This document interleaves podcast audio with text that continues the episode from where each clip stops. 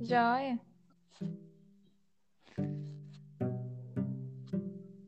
Então, Pris, é...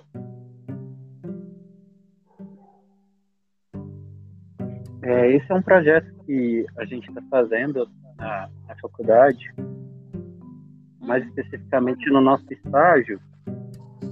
E nesse, nesse projeto eu estou querendo mostrar para as pessoas como é que foi essa questão de como é que era dentro da faculdade, qual que era as suas aflições, o que você esperava quando se formasse e saber de você como é que foi após você se formar, o que, você achou, se conseguiu o que você procurava com a faculdade. Então, antes de começar a responder essas perguntas, é, eu queria ver com você se tem como você está se apresentando primeiro, falando seu nome, é, qual seria a profissão. Falar? Pode. É... Meu nome é Cristiane, eu tenho 29 anos e eu sou formada em design pela. Hoje eu trabalho na TRI como UX UI. E é isso. O que seria o UX UI no caso? Uh, UX UI é uma área do design é, é mais focado em pesquisa de usuário e ela não, ela não tem uma pegada de design gráfico, porque design gráfico tem toda uma, uma pesquisa, um conceito para criação de, de peças gráficas. Enquanto UX UI já é uma pesquisa para trazer soluções de qualquer tipo, é, desde de mercado digital, trazer interface, UX, né? O UI entra também na questão da interface e o próprio UX mesmo já é retirado do design thinking, que é um, um, uma pesquisa que as pessoas elas fazem para tentar trazer soluções, por exemplo, pesquisa para acabar com a, a, seca no Nordeste. O que, que eles têm que hum. estudar sobre a população, como que eles podem ajudar solo, é, em trazer, em levar água para eles, é, plantação para que eles possam ter comida, essas coisas. Aí a, a, o design thinking contribui com isso para trazer a, melhor, a melhor solução para aquela população. É, e o AI vem de dentro desse design thinking o design gráfico ele só ele traz o estudo somente do design o que que é, é o que que é designar né que eles sempre falam. E e é isso. Interessante. É, você já tinha conhecimento sobre isso antes de entrar na empresa? Então quando eu entrei na empresa é, eu tinha uma noção do que era UX, até porque eu quis entrar com esse objetivo mesmo de seguir a parte de pesquisa, mas eu não estou tendo essa experiência na, na íntegra, porque a empresa ainda ela, ela tem, ela está nessa, nessa transição de, de receber, ah, de aceitar o UX lá, até porque essa é uma questão que vem do, de fora, né, do exterior, né, na, na, na Silicon Valley. É, hum. E o Brasil está aderindo. São Paulo já tem várias ideias do UX. Agora Belo Horizonte está tá aceitando, mas ainda não é, não se compara como, como São Paulo já já tem de experiência. E Betim já está entrando nessa também, mas eles ainda têm esse pé atrás porque as empresas que estão aqui, elas já elas têm a antiga ideia deles, as, as concepções mais de, de, de anos atrás, uh, com receio de que o UX possa não ajudar com, com, a cultura deles aqui. Eles têm esse pé atrás contra, com o UX, né? E quando eu entrei na empresa, eu, eu só tinha o básico, não tinha tudo, era. e eu fui aprendendo com outros UX que foram entrando na empresa, porque eles já tinham mais experiência e eles foram me ensinando, não, o UX ele, ele é muito mais além que a gente fazer uma pesquisa e tentar entender o que a pessoa sofre nessa telinha aqui. É, UX tem, tem a ver com trazer solução de qualquer tipo. E foi assim que eu fui aprendendo lá dentro. Na faculdade também já tinha ouvido falar de UX, mas foi bem básico, porque o foco mesmo era só para falar assim, ah, meus entender sobre, sobre serviços. E no meio de serviço vai, vai ter esse design UX aí que ninguém nunca ouviu falar. ah, é normal, eles dão muito essa, essa questão da, da pincelada e esperam que ah, você tem curiosidade, então corre atrás para se aprender, não é? Exatamente, exato. É, aproveitando que você já tocou nesse ponto da faculdade, hum. conta pra gente como é que foi essa experiência, é, o que, que você, quando iniciou, pensava que era faculdade, como é que você viu que era realmente, quando você estava vivenciando. Olha, meu, meu início, assim, de faculdade, desde quando eu saí do, do ensino médio, eu não demorei a entrar em, em curso superior, mas eu poder escolher qual curso eu queria. Até porque uhum. a gente sai do ensino médio com aquela ideia, nossa, tem que fazer aquele curso foda que vai me dar dinheiro. Isso é também família, né? A minha família, por exemplo, é, minha mãe, ela formou em letras e estava para formar em direito. Minha, ela trabalha, ela é servidora pública, sempre trabalhou com, com área jurídica. Meu pai também, sempre. Minha tia, meu primo, a família, né? Enfim. Ah, aí, a, a, quando eu formei, eu fiquei, é, vou seguir para uma área assim. Só que eu que fiquei em dúvida em várias áreas. Eu já tropecei em relações internacionais, eu fui para moda, aí eu fui para o direito, que eu durei até mais, né? Foram dois, foram dois anos estudando direito. Até que eu olhei assim para mim e falei, não, não sou para isso não, eu não sou para ficar lendo 200 livros e tentar ajudar só uma pessoa, não. Eu prefiro ajudar 300 ali com tentando entender todo o problema que ela quer. Enfim. Aí foi que eu entrei em design. Mas o que eu posso dizer é que toda faculdade é a mesma coisa, não muda nada. Porque todas, as, todas as faculdades que eu já passei, eles o básico.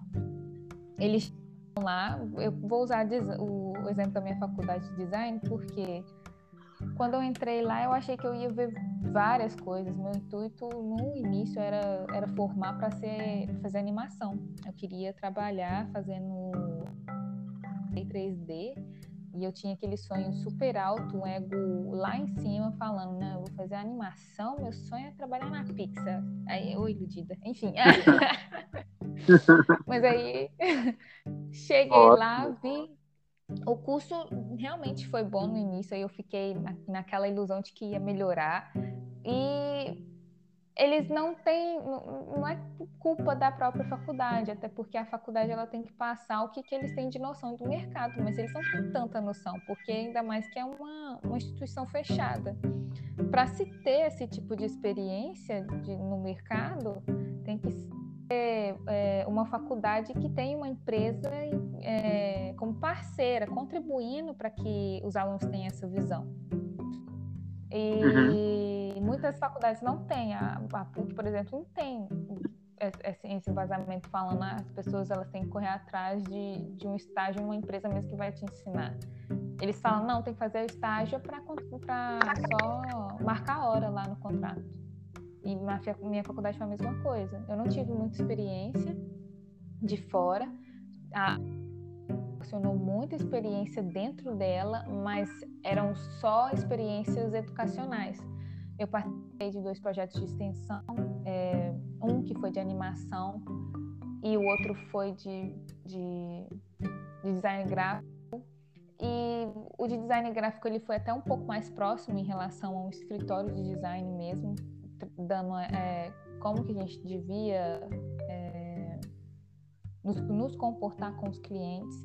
E a monitoria, eu fiz monitoria, mas ela foi basicamente uma arte gráfica práticas que sim, para dentro da faculdade mesmo. Então, não tive esse contato com o mercado.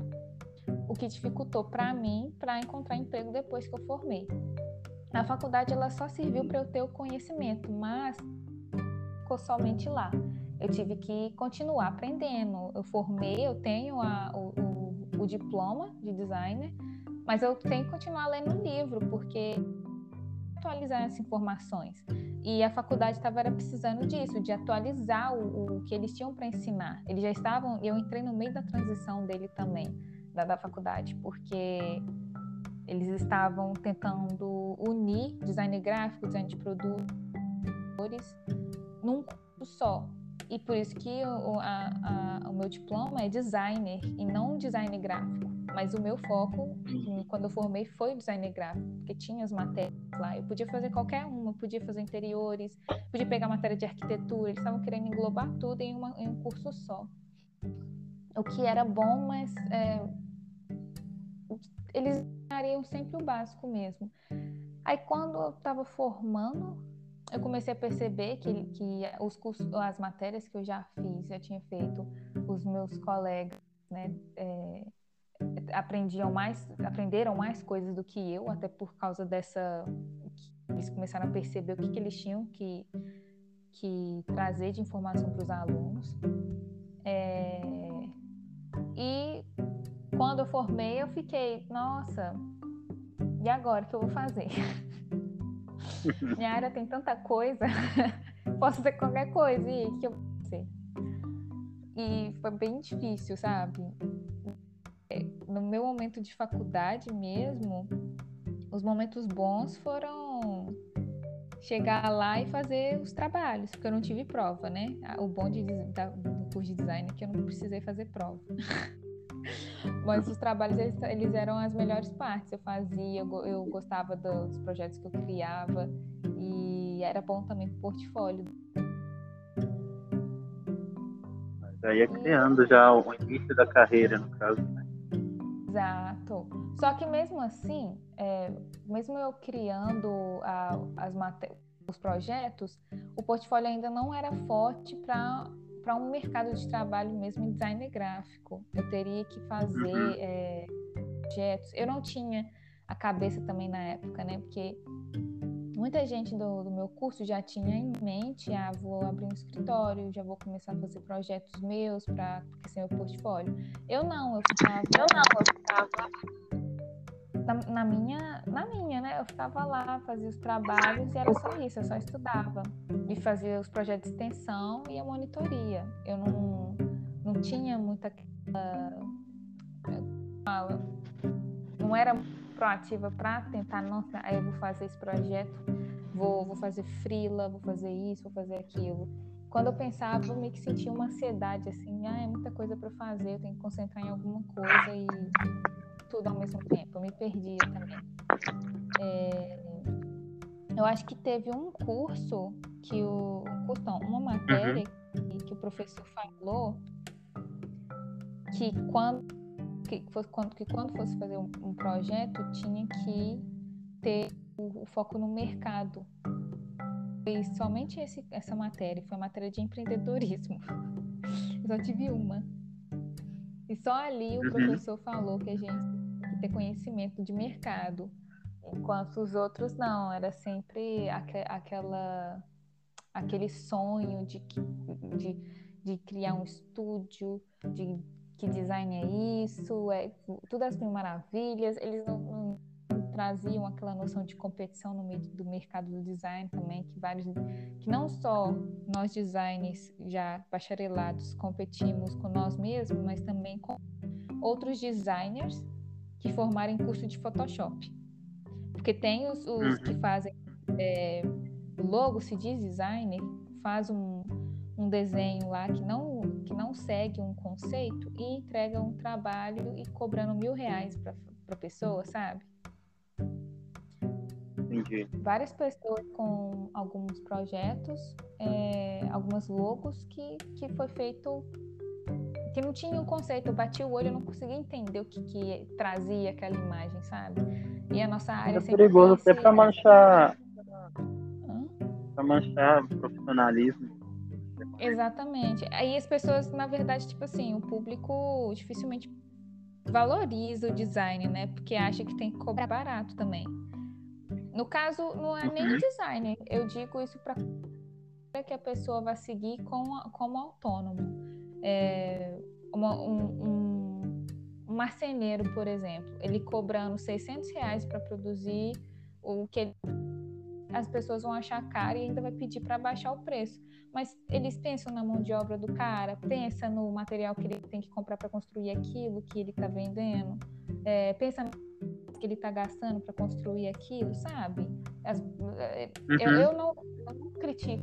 Hoje eu, como autônoma, eu não critico as outras pessoas. Eu não falo, eu não reclamo do valor. Eu não sei quando eu vou na Riachuelo comprar roupa. eu reclamo. Mas, enfim, eu não reclamo é, de um trabalhador que faz o seu trabalho, não reclamo do, do, do, de, do, quanto que ele cobra. Se ele me cobrou 500 reais, eu vou olhar, não, beleza, tipo, ah, 500 conto aí no, no, no que você vai fazer para mim. Porque é, é, o valor que ele está dando para o trabalho dele. Além dele, dele cobrar o que ele merece, ele também tem que, tem que se valorizar. E as pessoas não entendem. Eu rio, às vezes, um, um, uma prima minha foi, fa foi fazer um pedido de um, uma, nem lembro mais que, que era o negócio. Ela pediu para um cara fazer um negócio lá para ela, acho que era uma música, não sei. E ela achou caro. Aí ela foi fazer com um outro cara que cobrou 100 reais a menos. Ela pagou, quando ela foi ver, a música saiu ruim. Eu tô assim, ué, você foi reclamar do serviço do outro cara, que tá caro, que não sei o que tem, você pagou um, um, mais barato, você não pode falar nada, né? Porque você já pagou, agora você vai querer parar, pagar o de 300, você vai ficar com essa música aí, sabe? A pessoa uhum. às vezes tem que entender também a questão de valorizar o trabalho do outro. É meio injusto alguém ter que pechinchar. Eu não gosto muito de pechinchar. Na verdade, eu acho que eu nunca fiz.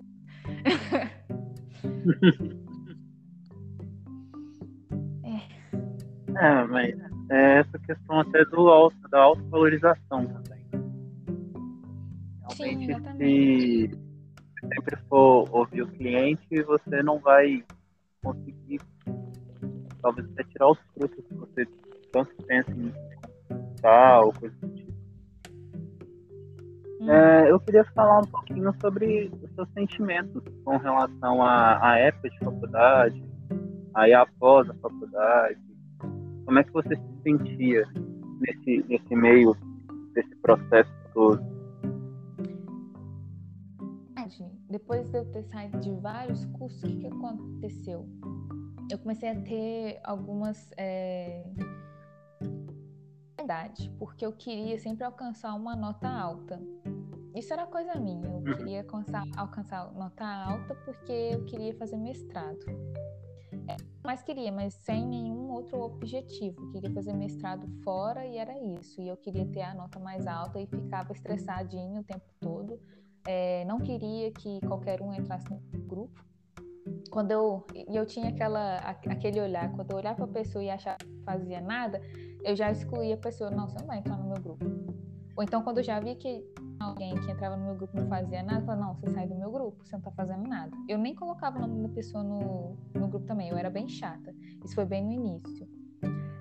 Aí, lá pro quarto período, eu comecei a me tranquilizar, entre aspas. Mas, é, eu, o estresse que eu passei foi, foi porque eu acordava muito cedo para ir, que eu estudava em BH é, eu tinha que ficar a tarde toda porque eu fazia projeto de extensão. É, sempre eu, né, que, é, ficava mais para mim, para que eu fizesse trabalhos, até porque eu, eu cobrava demais. É, e enquanto os meus outros colegas eles faziam, mas sempre deixavam para os, os dias mais próximos, enquanto eu queria já fazer tudo adiantado.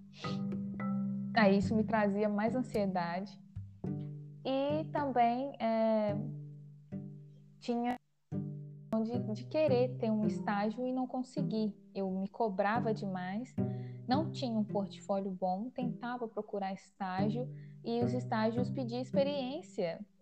É, como se eu fosse, tipo, como se o estágio fosse alguém para ter experiência, né, minha gente? O estágio ele tem que ser para quem vai aprender, não fazia sentido nenhum. E eu ficava, tipo, chocada foi muito difícil para mim, porque essa área de design cobrava muito portfólio. É... na faculdade, até que as matérias, é, eu, eu, te, eu entendia tudo, as pessoas me pediam ajuda, eu ajudava é, no, no que eu podia. E eu, eu, eu acho que só teve um professor que eu tomei ranço dele. Todos os professores eu gostava, mas só teve um que eu tipo, fiquei muito, com muito ódio.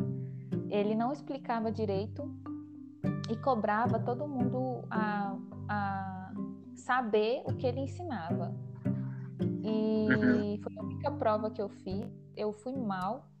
É, aí os trabalhos que ele deu, ele quase zerou ah, todas as minhas entregas. Isso foi no primeiro período.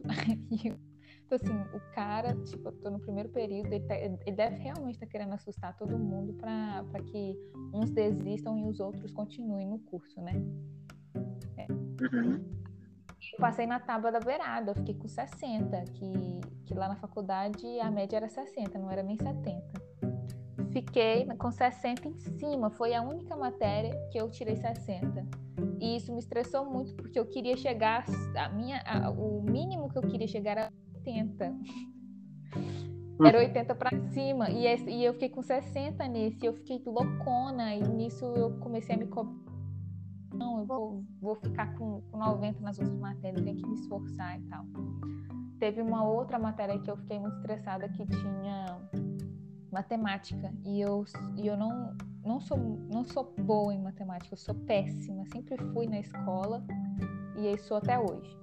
É, e eu eu tive que fazer, porque na época ela era obrigada. Queria formar já, eu, é, era o terceiro ano já, e no quarto eu já ia formar. E ela era obrigatória na época, e eu fui tentar fazer a matéria. E só me dei mal, me dei mal. Só que é com 70, a professora, né? Eu conversei com ela falando: olha, eu sou muito ruim em matemática, mas eu tô aqui porque eu sou obrigada a ficar, porque senão eu nem fazia essa matéria. E ela foi muito gente boa, ela me ajudou. Aí eu passei na matéria dela. Mas tem muito estresse, as matérias, elas, elas não eram difíceis, mas também não eram muito. Eles davam em geral, não, não tinha muito que eles, eles tinham o que explicar, mas eles é, não dava para explicar em, em seis meses, sabe? Era muito pouco tempo uhum. para poder explicar muita coisa. E o que a gente tinha que aprender era somente livro. E cá entre nós, o curso de design, acho que quase ninguém leu. Todo mundo fez o curso e não pegou um, sim, um, um livro que sequer. Eu acho eu só peguei livro para fazer meu TCC. E meu TCC foi outra foi outro estresse que eu passei, porque eu estava tentando, eu, eu, fiz a primeira fase, que era somente pesquisa, fiz, beleza. Quando chega na segunda fase, eu tive que mudar todo o meu texto, porque eles falaram, olha, mesmo que você tenha feito o seu sua pesquisa lá no início, você vai ter que mudar, porque se não for isso que você quer agora, você vai ter que fazer tudo de novo. E foi quase isso. Eu tive que refazer texto, eu fiz o meu projeto. Chegando no final, faltando uma semana para entregar, eu ainda não tinha decidido o que, que, eu queria entregar no meu projeto. E eu tinha que, que mandar no envelopezinho lá o meu projeto com foto, com um monte de coisa, faltando uma semana. Eu estava surtando. Eu mandei áudio pro meu professor, pro meu orientador, falando assim: oh, eu desisto, te vejo ano que vem. meu professor hora, ele me ligou na hora. Não, como assim você vai desistir? O seu projeto já está pronto, é aquelas imagens lá que você me mostrou e não sei o que tem. Eu, não. Sabe, eu estava muito indecisa, eu estava eu não sabia se eu queria apresentar aquele projeto. É, eu estava com muito medo, mesmo eu tirar as notas acima de 70, que era o que eu queria, é, ainda não tinha toda aquela segurança para poder apresentar, sabe? Porque eu não. Uhum. Eu acho que até medo, um medo assim, de, de formar e fazer. Eu, naquele momento também eu estava pensando que, é, se era o momento de eu formar, sabe? Será que era agora? Será que eu, eu preciso formar agora? Será que eu não preciso ficar mais um tempo estudando? Mas aí eu acabei apresentando, meu orientador não, não deixou desistir e me convenceu. Aí eu apresentei, é, fui aprovada os, os, a banca gostou bastante do meu projeto, eles até pediram as amostras para eles, só que é, eles falaram, não, pode guardar. Eles, eles acabaram, eles pediram, mas aí depois deixaram eu guardar as amostras. Entendi. E depois que eu formei ainda, meu projeto foi usado como exemplo na, na sala de aula. aí eu fiquei, ah, cara, que doido. Mas foi essa fase de faculdade, ela foi boa, mas foi foi pegajosa por por eu mesmo me cobrar, porque até mesmo a faculdade foi tão rígida igual foi esse primeiro, igual foi o primeiro período. Ela não tinha tanto aquela forçava a pessoa, ah, que você tem que aprender, você tem que passar essa força. Eu acho que o curso de design também ele é bem mais tranquilo do que qualquer outro curso, porque quando eu fiz direito ele era bem mais puxado, cobrava demais. O design já não tinha tanta coisa assim. A pessoa, ela, o professor não, não reclamava que a pessoa não, não ia em todas as aulas ou entregava o projeto atrasado. Entregava atrasado também, eles davam meia nota e não dava a nota inteira. E o que os professores queriam ver era se a gente fazia um projeto bom, se a gente seguia o que eles ensinavam de conceito, essas coisas. Não tinha é, tanta cobrança assim.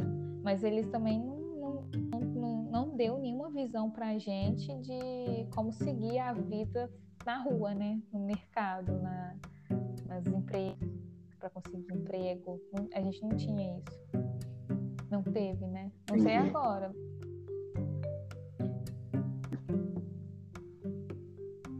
É bem o que você falou mesmo. As faculdades não mudam muita coisa, não. Eles entregam pra gente o que a gente chama, no caso de base, e é aquela questão, se a gente tem o interesse, a gente pesquise e corra atrás de mais informações, como é que trabalha, como é que faz. Isso é muito legal mesmo. Sim, exatamente. O que pega mesmo é essa questão da gente, quando forma, fica indeciso, né? Depois que. É, igual, é, igual, é igual saindo do ensino médio. Se eu sair do ensino médio indecisa, quando sair do ensino superior, eu saio mais indecisa ainda aquele, aquela, aquele sentimento de insegurança não vai embora, ele se esconde, porque formei no ensino médio, fiquei naquela insegurança, o que, que eu vou fazer. Aí quando eu encontrei o que, que eu ia fazer, a insegurança ela se escondeu. Aí ela ficou tipo assim, não, tô no lugar certo, é isso aqui mesmo. É... Aí depois quando você forma, que você já, já, já é jogado para o mundo afora para poder encontrar um emprego, que você começa. Será que eu fiz o curso certo? Será que é isso mesmo que fazer? Será que eu teria que ter feito outro curso? Começa essas inseguranças. E eu, eu vejo muitos colegas meus que formaram lá que eles não. Alguns conseguiram empregos, outros são freelancer e outros estão à procura de emprego até hoje. E eles formaram quase na mesma época que eu, sabe? Uns formaram um ano depois, seis meses depois, mas ficou nessa. Nem todo mundo conseguiu emprego. E meio que, que a gente saiu só de uma fase na faculdade. Não, não foi. A gente não, não teve aquele amadurecimento que a gente acreditou que teria. É, teve um pouco, né? Mas a, o amadurecimento vem quando você se vê jogado no e tem que se virar na para conseguir para né, para você ter dinheiro. Você tem que viver, você não vai depender dos seus pais para sempre. O que você vai fazer? É. Vai ficar ali deitado e olhando para televisão e vai ver sua vida passar? Aí a gente tem que começar a se virar. É ali que a gente percebe que na faculdade a gente aprende o básico. E que a, o aprendizado mesmo está aqui fora, tá? É quando você vai começar a trabalhar.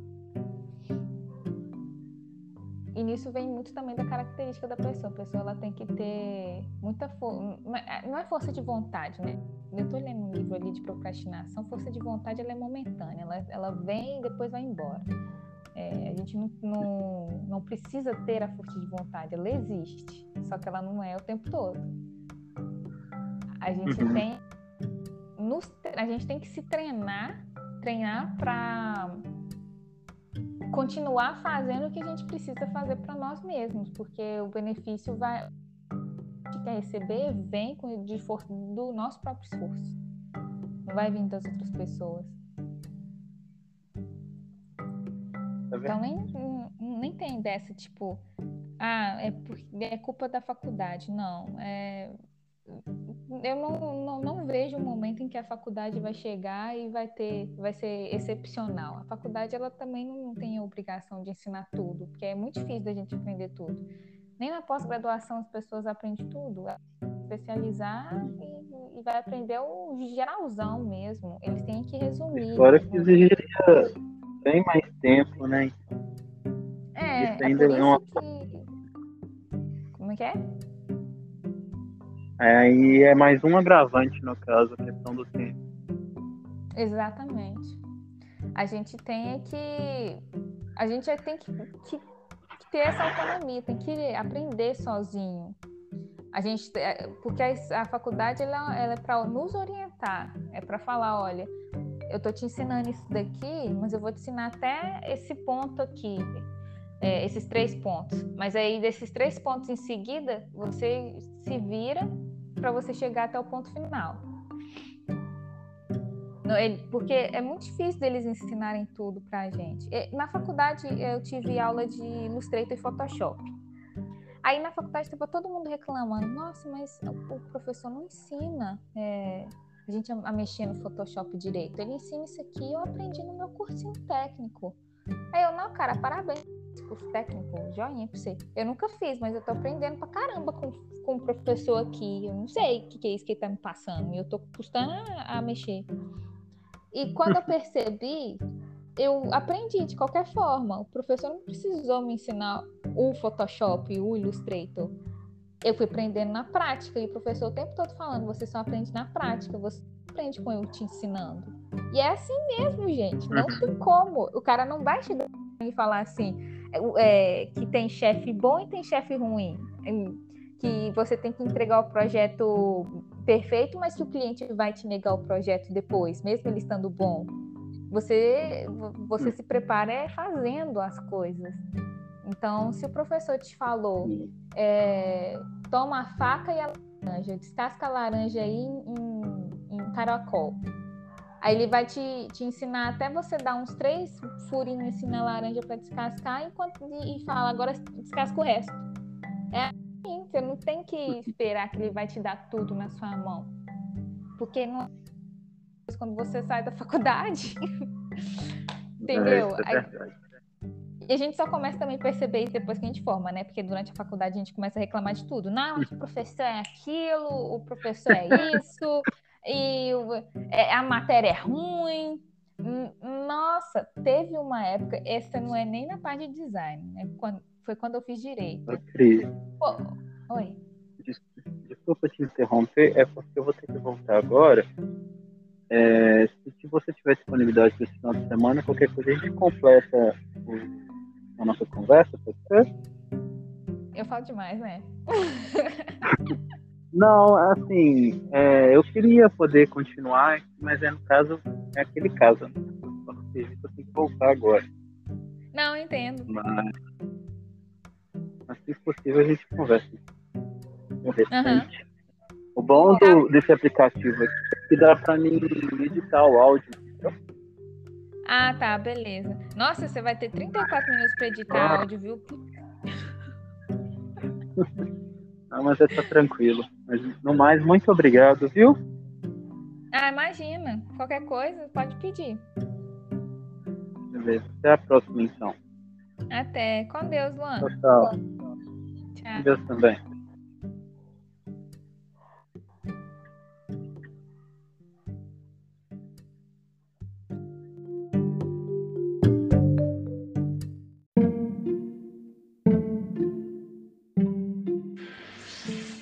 Efigênia Camargos, formada em Direito, e hoje minha profissão é analista de suprimentos. Bom, eu escolhi o direito por ser um curso que eu me identificava muito na época e um curso que eu gosto muito. Porém, quando eu me formei, eu trabalhava na área é, em que eu ia, que eu gostaria de estar especializando, que era direito do trabalho. Eu trabalhava no departamento pessoal e meu desejo era especializar em direito do trabalho. Então, por isso que eu escolhi mais o direito. Hoje eu não trabalho mais no RH, né, na área de departamento pessoal, trabalho em outro setor, que é o setor de suprimentos da, da empresa onde eu trabalho, que é onde eu comecei como RH, mas hoje é no, no setor de suprimentos. E, e hoje eu não, eu não tenho interesse de de atuar na, na minha área, né, de direito, onde eu sou formada, contudo eu nem, nem procurei me especializar, não, não procurei é, prestar a, o exame da ordem, né, porque não é de fato minha intenção de, de atuar na área. E é isso. Então, o que eu esperava no, no processo de, da formação, porque eu nunca tive esse desejo mesmo de, de atuar, não. Tá bom? Sobre a pandemia, o que, que agravou porque afeta a gente psicologicamente, né? Então, mesmo quando a gente não tem, não, não foi é, é, contaminado né, com esse vírus, mas a gente tem o reflexo dele na nossa mente nosso psicológico. Então, passamos a sentir, a, a, a, a pensar que estamos, que, que, que possamos, né, é, tá, estar positivo, sendo que não estamos, mas tanto que afeta a gente. Então, não é fácil mesmo. E a pandemia, é, querendo ou não, prejudicou é, não só muitas empresas, mas como muitos empregos né, das pessoas. E é isso, eu mesmo fui afetada psicologicamente por essa doença, é, por essa enfermidade, por esse vírus maldito. E onde afeta o, o desenvolvimento, né? Afeta em tudo. Enfim, espero que passe logo e que possamos ter um, um mundo melhor.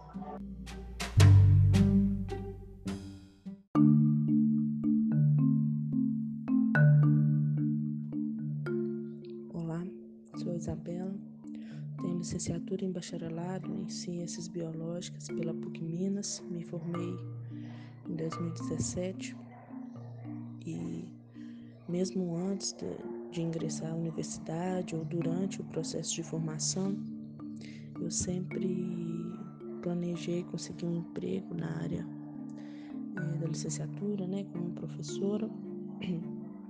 Eu consegui trabalhar por algum tempo, mas sempre foi uma dificuldade muito grande um recém-formado ingressar nesse mercado, porque a gente depende de horas de trabalho, de dias de trabalho. Quanto mais dias, mais chance você tem de conseguir aulas, né? Então a gente com pouca experiência e essa questão de ter muitos profissionais para poucas vagas é muito difícil ingressar. Então consegui trabalhar algum tempo, tendo poucas aulas, ganhando pouco e por esse motivo resolvi sair. Hoje eu trabalho em, em outra área, né? Trabalho em comércio. É, durante a faculdade eu, eu não aceitava que talvez eu tivesse que trabalhar em algo que não fosse a minha área, mas depois acabei é, refletindo e aceitei que o problema não era eu e que né, tem toda uma questão do sistema. Tivemos um agravante da, da pandemia, né, que com a questão das aulas online, dificultou bastante a, a oferta de vagas, né? Toda essa questão, às vezes nem do próprio governo saber muito o que fazer, mas eu espero que após essa pandemia as ofertas de vagas voltem e que não só eu, mas que os profissionais que se formam com a intenção de trabalhar na licenciatura possam conseguir né, mais oportunidades e desenvolver o seu trabalho naquela área em que estudaram.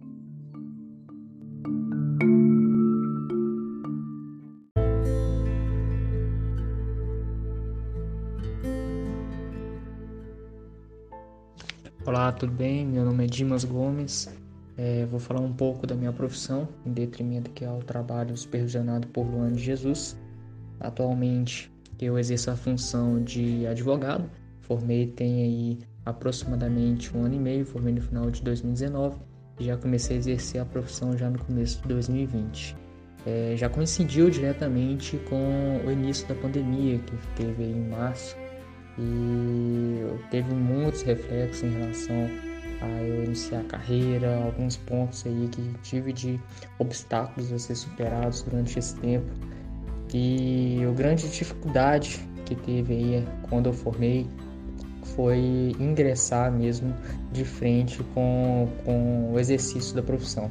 Acho que isso daí é o que tive mais dificuldade, o que tive assim é, que me dedicar um pouco mais no desgaste, tanto físico quanto emocional, é, para que eu constitua, né, em relação a, até mesmo a aprendizagem, porque quando a gente sai da faculdade, é, a faculdade não nos ensina como ingressar em determinada profissão. Eles nos mostram né, diversificadas áreas que coincidem com a nossa área, por exemplo, no meu caso direito, que tem diversos concursos, tem aí advocacia, que é mesmo para exercício da profissão é, de, de advogado, mas eles não nos dão aquela base de como realizar aí ou como nos estruturar frente à profissão.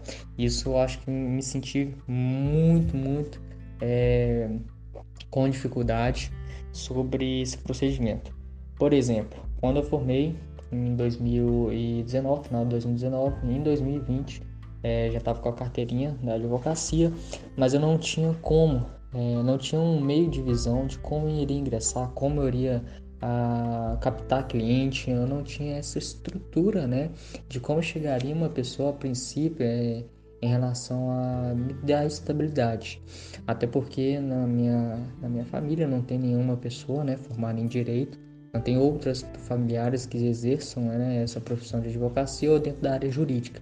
Então não, tem, não tive uma pessoa com quem indicar ou que poderia me dar essa oportunidade para que eu pudesse primeiramente ter um determinado tempo de experiência para depois que eu possa aí é, exercer né, a profissão de forma mais confiante. Isso daí eu não tive no começo. E também é, teve a pandemia. No começo, pandemia foi um susto, acho, para todo mundo, não só dentro da área do direito, mas qualquer ramo aí é, de, de atividade mas de certa forma no direito veio a beneficiar alguns pontos em que o trabalho estava um pouco atrasado, por exemplo, o uso das plataformas virtuais. A gente já tem o PJE, que é um sistema de é, processos virtuais, mas grande parte do setor jurídico não funcionava dessa forma. Né? Tanto as audiências quanto alguns procedimentos de processos físicos, tais como criminais, ainda havia um atraso muito grande. Só que foi um período de muita adaptação, até mesmo das mudanças da legislação, e eu não tive como abrir o escritório, né? não tive como correr atrás, não tinha estrutura, até porque estava desempregado, não tinha dinheiro.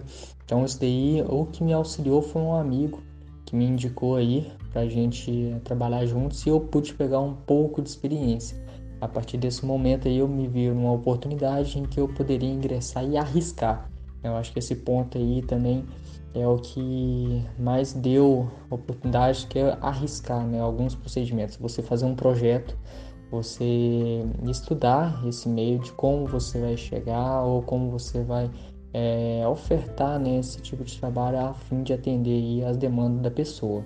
Então, diante de algumas oportunidades que eu tive, é, eu elaborei um plano, já tendo em vista que eu não tinha escritório, e comecei a exercer a profissão aí de modo a me locomover até a pessoa, né, aos clientes. Então, atualmente eu moro, resido na, em Betim, município de Betim, e eu comecei a atender a princípio algumas pessoas de Belo Horizonte. Então, haveria um desgaste de transporte, haveria uma locomoção, tempo também que todo mundo atualmente está buscando trabalho, está trabalhando durante a semana. Então, eu mudei essa rotina, né? Eu saí desse espaço físico que era escritório, e eu me, comecei a me locomover entre os locais. Isso daí me deu a oportunidade das pessoas pegarem uma certa confiança ao trabalho e também na situação da pandemia, que é por conta do distanciamento social. E tendo em vista a confiança que foi exercendo, eu acho que também o resultado, né, não basta você falar, mas você tem que provar algumas coisas, né? Porque atualmente, infelizmente, a advocacia é um ramo em que muitos profissionais exercem de forma maliciosa a fim de captar um dinheiro em cima de pessoas com baixo conhecimento do assunto, né? Então isso daí, além de eu me dedicar e atrás dos clientes, eu também comecei a pegar um resultado mais rápido, com processos mais rápidos. Isso daí deu a oportunidade de que a esses clientes, em, em vista que eu havia captado no começo, me possibilitasse uma série de carreiras de outras indicações, que aí eu comecei a crescer um pouco mais e comecei a ter a minha estabilidade com relação a alguns processos e alguns retornos.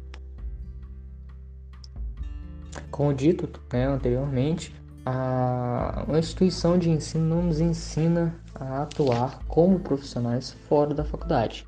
Tem a teoria, tem aquela parte prática que a gente atua dentro da faculdade, mas em relação à pressão, a gente estar de frente com a sociedade, de frente ao exercício da profissão em que a gente tem responsabilidades, essa situação muda. Então, o processo, né, dentro da experiência, a gente vai lidando com as dificuldades, do decorrer do tempo. Atualmente eu ainda pego diversos casos diariamente em que muitos procedimentos são novos, para mim novos, tanto aí alguns procedimentos que eu já fiz, eu tenho que sempre me manter atualizado para fim de adequar aquele procedimento no caso específico. Então, assim, é, por mais que eu consigo me desenvolver, consigo é, caminhar de forma aí o conteúdo a atender aos clientes, ainda há sempre procedimentos novos que a gente tem que estar tá buscando estudar e tem que principalmente também é, pegar com base em outros procedimentos de experiência, tanto aí pegando com outros profissionais da área, pegando aí com entendimento de professores, estudos em relação a plataformas virtuais. Então esses procedimentos aí a gente tem que estar sempre inovando a fim de a gente manter atualizado.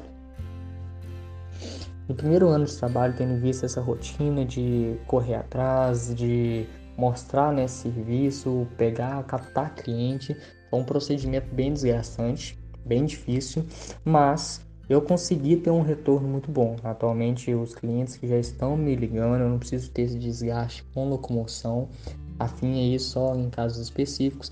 Então, eu consegui ter o esperado do que eu imaginava e ainda estou em busca de alguns outros projetos, né, de afim aí a aumentar é, a minha fonte de trabalho, de forma a ter um retorno maior tanto para os clientes quanto para mim também. Então, tendo em vista esses procedimentos que eu esperava, é, caiu, acho que um pouco mais rápido que eu imaginava, tendo em vista os retornos até mesmo no setor judiciário.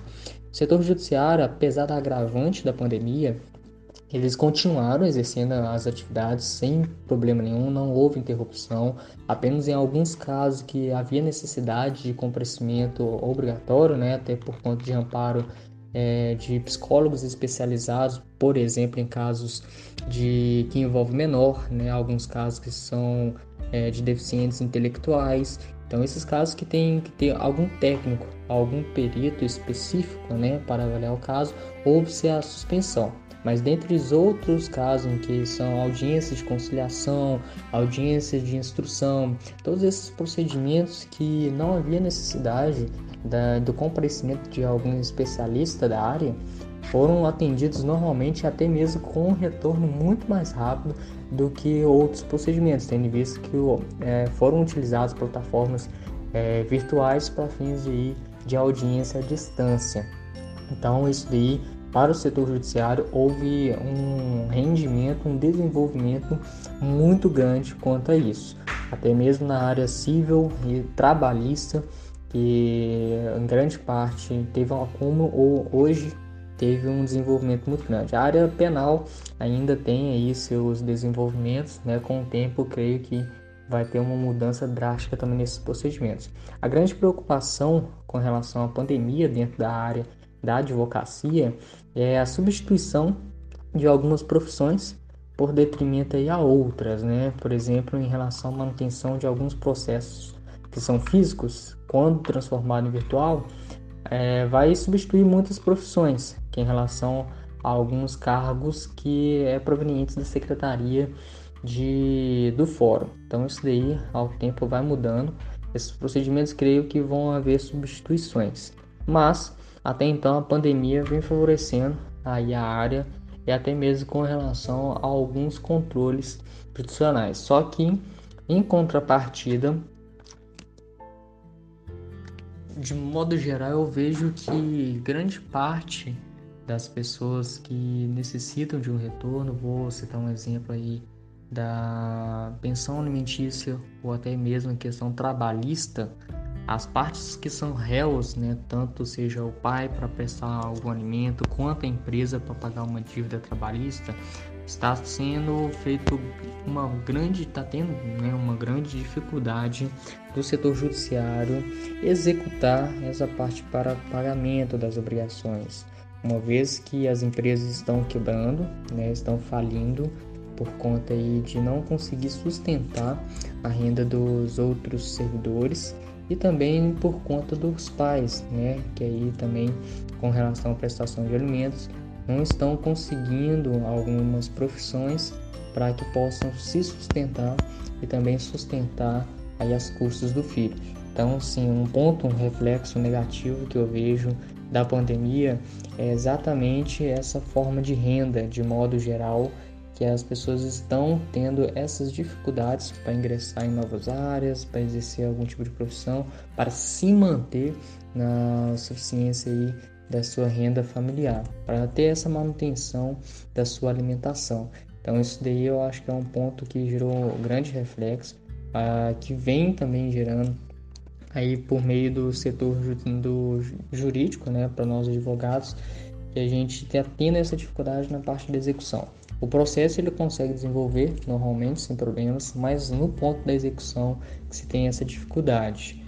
Atualmente eu venho estudando algumas outras fontes de trabalho para atender futuramente alguns casos específicos, até mesmo de acompanhar o desenvolvimento tecnológico. Então eu estou buscando alguns meios de estudar essa relação de desenvolvimento a redes sociais, algum procedimento de forma a expor né, a forma de trabalho, tendo visto que a advocacia tem uma limitação por conta da publicidade, mas de forma a coincidir que não haja nenhuma falta de ética dentro do código do, da advocacia e também atender aí algumas futuras demandas, né, tendo visto aí é, o marketing digital que está em desenvolvimento em grande alta e futuramente tem essa, vai ter essa mudança muito drástica. Com a retomada das atividades posterior à pandemia, ah, vai haver uma retomada da economia, se Deus quiser, vamos estar nessa esperança, mas grande parte do setor que era atendido fisicamente, né, com a atendente dos das pessoas com relação a alguma sede, algum desenvolvimento de atividades, assim como informei no setor judiciário que vai haver essa adaptação, é, de grande forma vai também atender a outras profissões, vai ter esse reflexo. Então já estou buscando alguns estudos voltados para essa área, para caso ao haver alguma certa mudança eu possa acompanhar de forma ainda continuar atender com a prestação de serviço advocatício. Então é isso. Espero que tenha respondido uma grande parte da curiosidade. Aos poucos, né, do que eu posso ter explanado aqui no presente feedback dessa, desse estudo acadêmico e estarei nas disposições para qualquer coisa.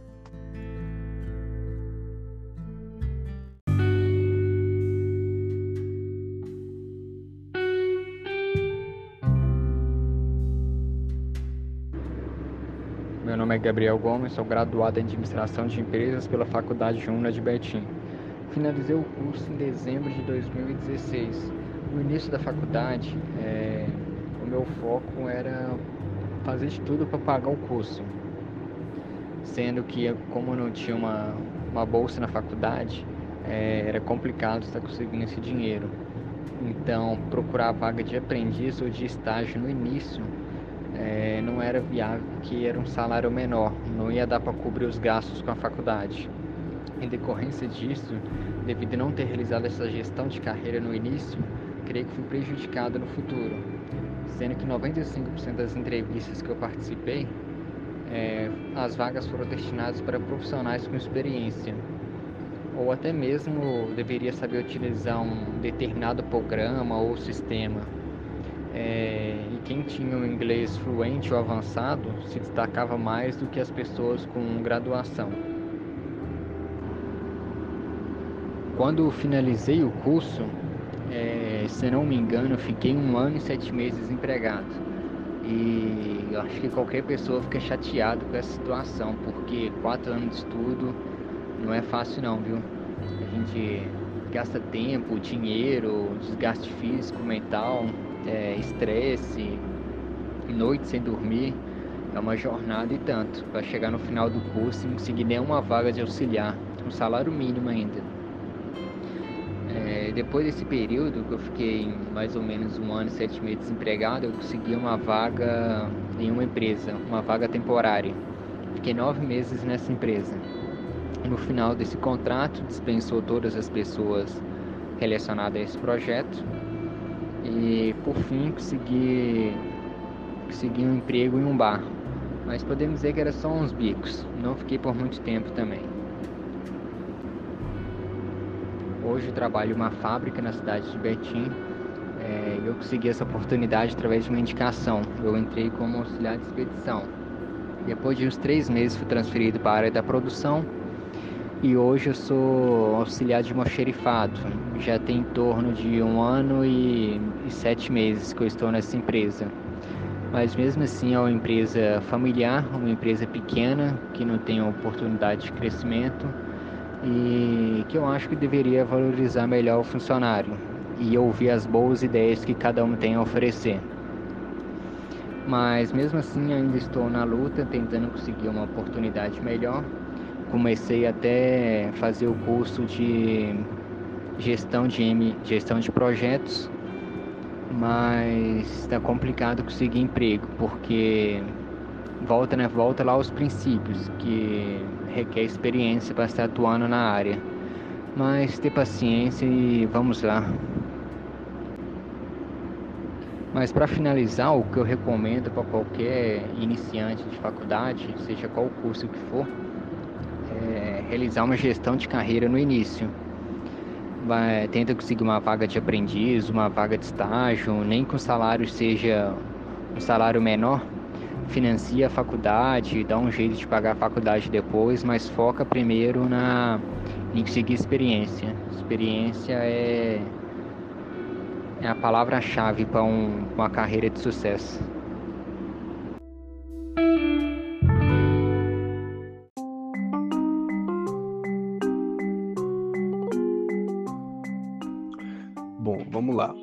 É, é, me chamo Carlos, Carlos César, eu, eu, formei em psicologia aí na, na PUC Betim em 2015 e fiz a minha especialização em psicanálise com crianças e adolescentes também na PUC, só que na, no campus da Praça da Liberdade, né, em 2016.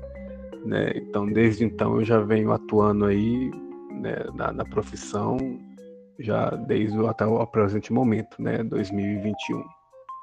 E assim, né, depois que a gente se forma, a gente espera ser absorvido, né, porque a gente fica um, um bom tempo é, se dedicando à graduação, né, e a gente espera que de algum modo o mercado de trabalho veja isso, né, veja o nosso currículo, veja onde você já fez um estágio ou não, né? É, só que acaba que essa expectativa difere um pouco da realidade, né? Como eu tinha dito, é, é foi muito difícil para algumas pessoas e talvez eu ainda chuto dizer que tem algumas pessoas hoje em dia, mais de cinco anos depois, né, que não tiveram talvez a sorte, né, de conseguir um emprego ou talvez abandonaram é, o curso mesmo depois de formado e seguiram a vida para outros caminhos, né? Então assim, o que o que a gente espera é ser absorvido, mas eu sei que isso não, não acontece com, com a forma como a gente espera, planeja, né? Bom, né, o que eu vi de, de pontos né, de dificuldade após me formar. Eu não me formei na pandemia, né, nesse período de pandemia. Como eu disse, eu formei em 2015, né? Então, assim, eu acredito que o mercado de trabalho talvez esteja um pouco diferente hoje. Eu não sei dizer se está pior ou não, né? Mas acredito que esteja um pouco diferente, porque são, estamos vendo momentos muito diferentes, né? Mas naquela época, é, eu me lembro que vagas, a gente tinha um, uma oferta muito grande de vagas, né? Mas ao mesmo tempo também tem uma oferta muito grande de, de, de psicólogos novos se formando, né? Todos os anos, todos os semestres. Né, eu me lembro que na, nas vagas de, de emprego, né, que, que o pessoal, às vezes, pelo menos uma parte da minha turma estava louca buscando, há muitas vagas fakes, né, que nesses sites, né, de, de currículos, é, a maioria, a grande maioria, vagas para o RH, né? Então, assim, que começa a colocar uma vaga um pouco mais generalista, precisamos de um psicólogo, mas se você tiver formado também em contábeis, serve para trabalhar no departamento pessoal, e essa oferta, pelo menos nas que eu vi, era muito grande. Né? Então, assim, a dificuldade de você entrar no, no mercado de trabalho para você atuar é, na psicologia, seja é, numa política pública ou num serviço de uma empresa ou algo tipo, é pelo menos eu tive, eu vi uma dificuldade, apesar de eu não ter tido problemas. É, eu, eu, formei, eu já estava trabalhando com avaliação psicológica na época para uma, umas duas empresas, já estava com minha, uma cartela de, de pacientes para trabalhar numa clínica e trabalhava também numa, numa clínica, não é uma clínica, uma ONG, né, em Betim, que era a Orca eu não é, eu acho que ela ainda existe, existe hoje, né? Eu trabalhava lá também. Então, assim, eu não tive essas dificuldades, mas eu reconheço que teve muita gente que teve uma dificuldade muito grande pós-formato, né? Porque o mercado de trabalho ele acabava que não estava enxugando todo mundo que se formava, né? Isso era muito, muito, pelo menos muito comum naquela época, 2015. Não sei como é que está hoje eu acabei conseguindo o que eu esperava na, na época. Né? Eu, eu, eu estava trabalhando numa clínica, né? É, porque eu gosto da clínica, eu formei na, no início, eu gosto até hoje muito da clínica, estava trabalhando também com avaliação psicológica, né? Então assim, eu estava eu tava trabalhando com o que eu esperava, com o que eu sabia, né? Com o que eu sei fazer na, naquela época. Então acaba que foi, um, foi uma boa experiência pós-formado, né? Que eu tive. Agora, também é, é, importante, talvez, dizer que o que a gente sente também é um, uma sensação de impotência, porque é, a gente quer trabalhar de algum modo em determinada área, mas o, o caminho para chegar lá era, era muito, muito, às vezes, muito cruel. Né? É, por exemplo, eu tenho muitos colegas que sonhavam em trabalhar no RH, né, e que só foi conseguir né, recentemente, né, tem gente que queria trabalhar na área hospitalar, né, tanto que se fez especialização pós para isso e, e, conseguiu. Mês passado, são até algumas amigas minhas, né, que opa, agora que realizou esse sonho, né, de ser uma psicóloga hospitalar. Né? Então, assim, é um pouco difícil, talvez, para todo mundo. E são, eu estou falando de pessoas que teve um currículo muito bom, que tem um currículo muito bom, né? que teve um percurso da graduação muito bom, né? Mas a gente acha assim que é, às vezes a gente entra um pouco, cai um pouco nessa questão da meritocracia, né? De que não, eu fiz por merecer, mas tem um fator sorte aí também, né? Tem um fator também que não depende só da gente ou do nosso currículo, né? Então, assim, às vezes o que a gente sente é, é um pouco assim tem uma, uma, decepção, não vou também não vou ser muito pessimista, mas também tem uma sensação de que, olha, é, a gente também não pode parar, né? A gente tem que, ah, eu quero trabalhar naquele, naquele determinado, ah, na clínica de alguma coisa, não, me especializar para isso, eu vou, vou de algum modo me agregar, né? A gente realmente a psicologia, como, como devem saber, né, é uma ciência que ela, ela tem que estar tá se atualizando constantemente, então não dá para também ficar só na graduação. Né? É preciso você se especializar. Eu quero ir para políticas públicas do SUAS, né? mexer com, com, com, com outros tipos de, de demandas. Não, eu vou me especializar um pouco em gestão de, de, de SUAS, etc, etc. Que foi também o que eu fiz. Né? É, por exemplo, eu depois que eu formei, hoje, eu apesar de eu ter formado aí em Minas Gerais, hoje eu, eu sou eu sou psicólogo atuante no estado da Bahia, né? E eu vim para cá porque eu me chamaram para trabalhar com o SUAS, para ser um psicólogo de CRAS, né? Para trabalhar na, na política pública da assistência social. Então, era um, era um rolê que eu, por exemplo, não tinha, não tinha mexido muito na, na minha vivência, tanto na graduação quanto na, na pós-formado. Mas eu encarei e vim. Né? Mudei o CRP, mudei de estado, mudei praticamente de vida. Né, e vim trabalhar com essa política pública e foi, eu trabalhei ela até o início da pandemia. É, e isso talvez já, já entra assim, né? Como que, como que a pandemia agravou esse trabalho, né? Que primeiro que a gente, ach, a gente nós achamos, né, a nossa equipe, o sistema, na verdade, a gente achou que ia parar e não parou. Né, quando começou os primeiros casos com a pandemia aqui no, no município, né, mais perto da gente, não, na verdade aí que a gente é, trabalhou dobrado, triplicado, né? Porque entrou também a questão da do auxílio emergencial, que, por exemplo, as pessoas procuravam um CRAS, né? Que eu trabalhava no CRAS para estar tá, tá pesquisando sobre esse benefício. E aí que é, é muito legal, né? Porque é, como que essa, a, como que a pandemia mudou algumas coisas, né? eu particularmente eu trabalho, eu trabalhava num CRAS, né, numa numa cidade rural, né, que é aqui onde eu moro atualmente. Então as pessoas elas, elas às vezes procuram um, um serviço social para coisas que talvez para alguém de uma cidade grande seja um pouco diferente, né? São demandas diferentes, são demandas regionais. Né? Nós temos hoje uma, uma, uma, uma, população muito grande que mora nas regiões rurais, que, por exemplo, que não tem acesso às tecnologias ou outros meios simbólicos como uma pessoa de uma cidade grande tem. Né? Então, as pessoas, na época da pandemia, com, a, com a, a, a, questão do auxílio emergencial, as pessoas às vezes não tinham um, um, smartphone comum para poder fazer a solicitação.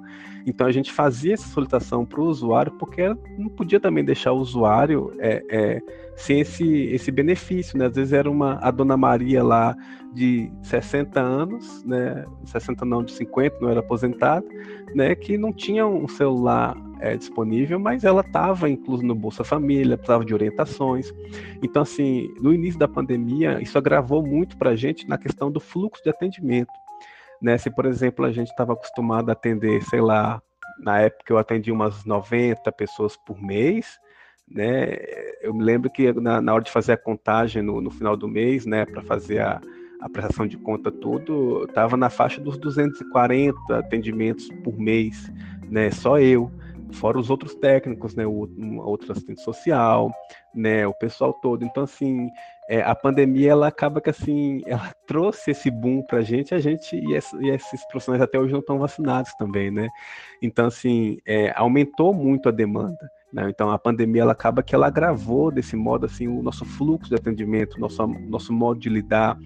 A gente forneceu, na época, é, cestas básicas, né, foram naquela época, eu me lembro, mais ou menos umas 1.200 cestas básicas que a gente juntou com a equipe do Bolsa Família e montou cada cesta básica. Aí foi o psicólogo, no caso eu, e a assistente social para distribuir para as famílias mais carentes. Então, assim, foi uma labuta, porque a gente é, rodamos várias e várias vezes a cidade inteira, que como é uma cidade rural, né, então as zonas rurais são muito distantes uma das outras. Né, não é questão de bairro, são questões de zonas né? Então, assim, é, foi, foram alguns meses, assim, de muito trabalho. Então, assim, de que a gente não estava, na verdade, nem tendo tempo para enxergar assim, nossa, a pandemia está matando as pessoas, a gente está. Não, a gente estava primeiro tentando suprir as necessidades básicas das pessoas. Então, como que eu me vejo hoje em dia? Né, é, eu atualmente não trabalho mais na assistência social. É, desde meio de agosto, outubro, foi mais ou menos nesse segundo semestre aí, né, do ano passado, eu fui transferido para a saúde. Então, eu, atualmente eu sou psicólogo do programa Melhor em Casa, que é uma política pública de atendimento domiciliar. Né? É, é como se levasse o conforto do hospital para pessoas acamadas, as pessoas pós-cirúrgicas, as pessoas que não deambulam, né, que precisam do atendimento em casa, que é, aí é, é amparado por uma equipe né, de fisioterapeuta, nutricionista, assistente social, psicólogo, médico, dentista, né, os técnicos de enfermagem. Então, desde essa época, mais ou menos, eu mudei a, a, a, o meu fazer psicológico, né? E agora eu trabalho de forma um, um pouco mais multiprofissional, né? Dentro da área da saúde. E a gente tô nele até o presente momento, né? E assim, é, com a pandemia, a pandemia ela mudou é, nossos protocolos, né? É, nossos cuidados, né? nós todos já estamos vacinados desde quando começou a, a vacinação e a gente reconhece o privilégio que é, que é isso, né? Mas a gente, por exemplo, está é, tendo que tomar cuidados a mais, né? Que a gente não tinha antes, quando, por exemplo, não existia a a pandemia. Eu não falo só no uso de máscara, né, na higienização, né, mas é no cuidado. Quando a gente, por exemplo, nós tivemos pacientes que estavam é, acamados, estavam precisavam fazer um processo de debridamento, né, que tinha que voltar no hospital para estar tá fazendo alguma limpeza nas feridas, e a pessoa depois voltou com covid, né, e a família inteira voltou com covid, né. Então, assim, como esse paciente estava em casa, a família toda acabou pegando também. E isso, só que a gente também não podia parar os nossos atendimentos, os atendimentos diários a esse paciente. Então, a gente precisava, de algum modo, ter um olhar mais atento, né?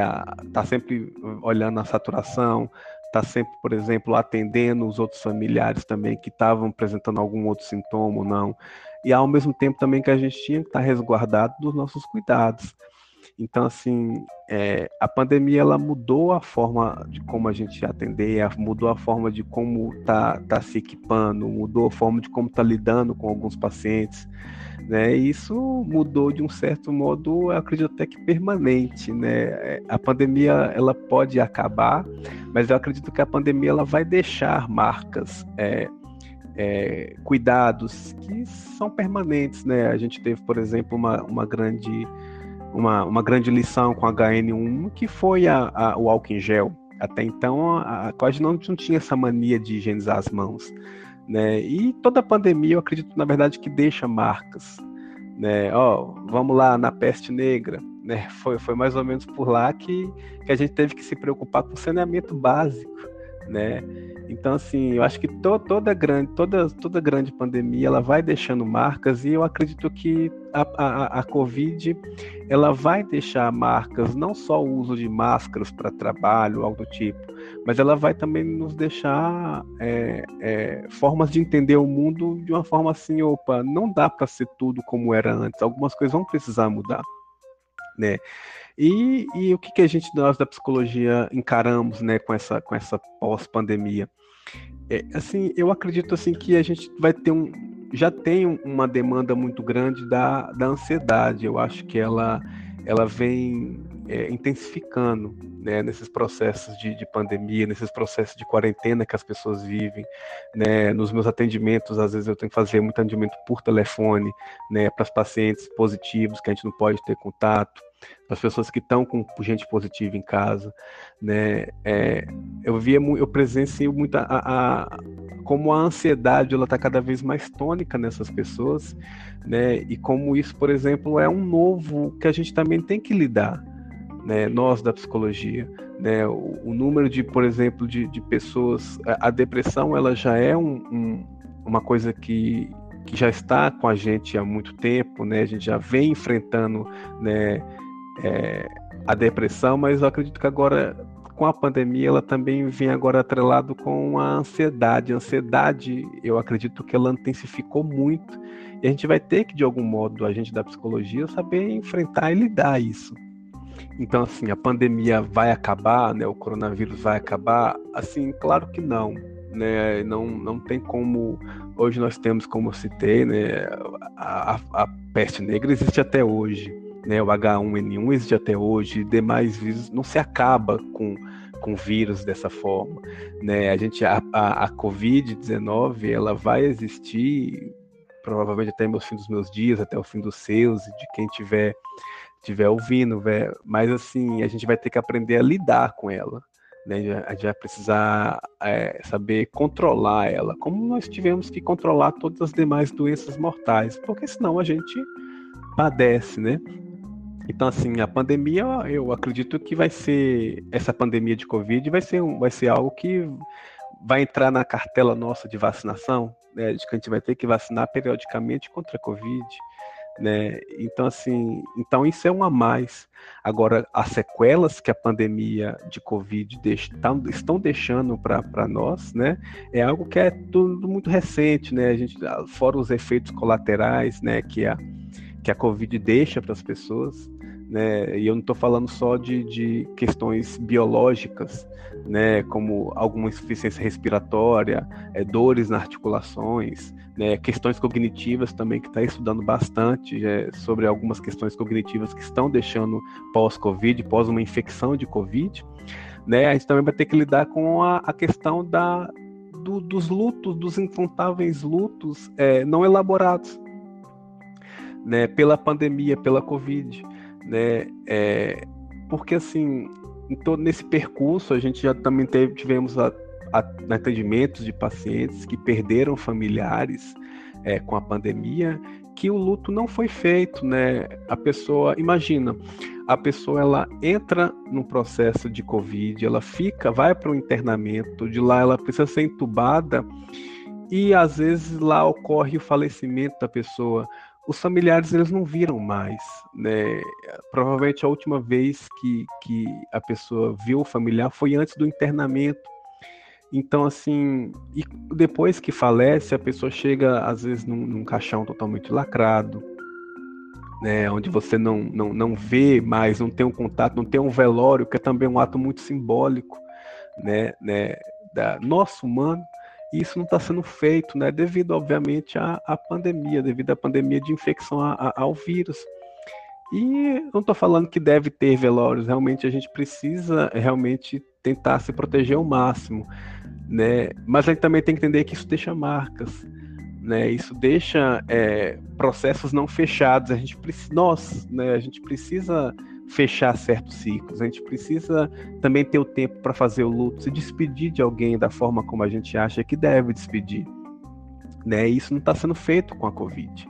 Né? Então, assim, as pessoas, que algumas pessoas, não foram muitas também, mas que eu já tive a oportunidade de atender pós-óbito, né? os familiares que perderam de Covid, é, carregam muito esse vazio, esse vazio de que é, não conseguiram despedir da pessoa amada, seja da mãe, do pai, né, do tio, do irmão, né, ficaram nessa questão assim de que, opa, eu despedi de alguém, mas o luto não estou conseguindo elaborar, né, porque eu não vi mais a pessoa, eu não consegui dizer adeus, né? Isso é, é, é, é um agravante que nós da psicologia vamos ver dos próximos anos aí, né? Porque é algo novo, é algo que a gente não entende, é algo, por exemplo, que opa, né? Como elaborar um luto quando a gente não tem né, esse recurso para elaborar.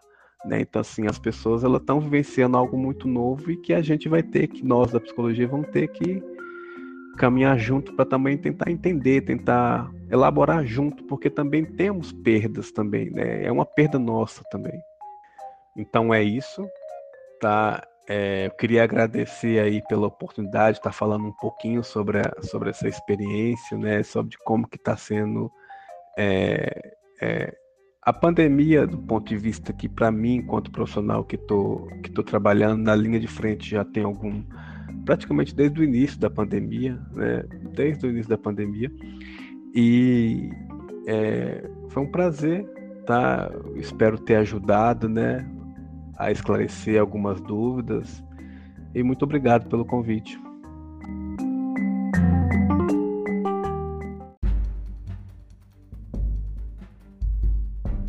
Meu nome é Claudimar, Eu me formei pela Faculdade Pitágoras em 2018, no primeiro semestre de 2018.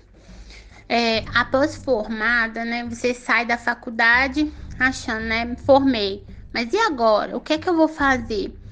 É, é uma coisa que eu senti falta no curso de psicologia, foi de ter né, um ensinamento voltado para como gerir um consultório, para como administrar, porque é uma empresa que você está abrindo, mesmo que você abra um, né, é um consultório é seu, mas ali você tem que aprender a, a lidar com finanças, a saber o que separar o que, que é seu do que, que é da empresa, porque você vai pagar aluguel, você tem que pagar água, você tem que pagar luz né? Você tem que prestar contas daquilo que você está recebendo. E outra, a dificuldade de se captar clientes, né? Você sai da faculdade, na faculdade você tem ali uma clínica escola, onde você recebe os clientes, você atende. Mas e depois de formado, né? Como captar esses clientes? Como fidelizar esses clientes? Essa é uma das grandes dificuldades que eu tive após a formação é, no processo de formação, eu acho que deveria trabalhar um pouco disso com a gente, né? Para que nós não saiamos da faculdade assim tão cruz, sem saber como lidar com todos esses desafios e dificuldades que tem fora né, da faculdade.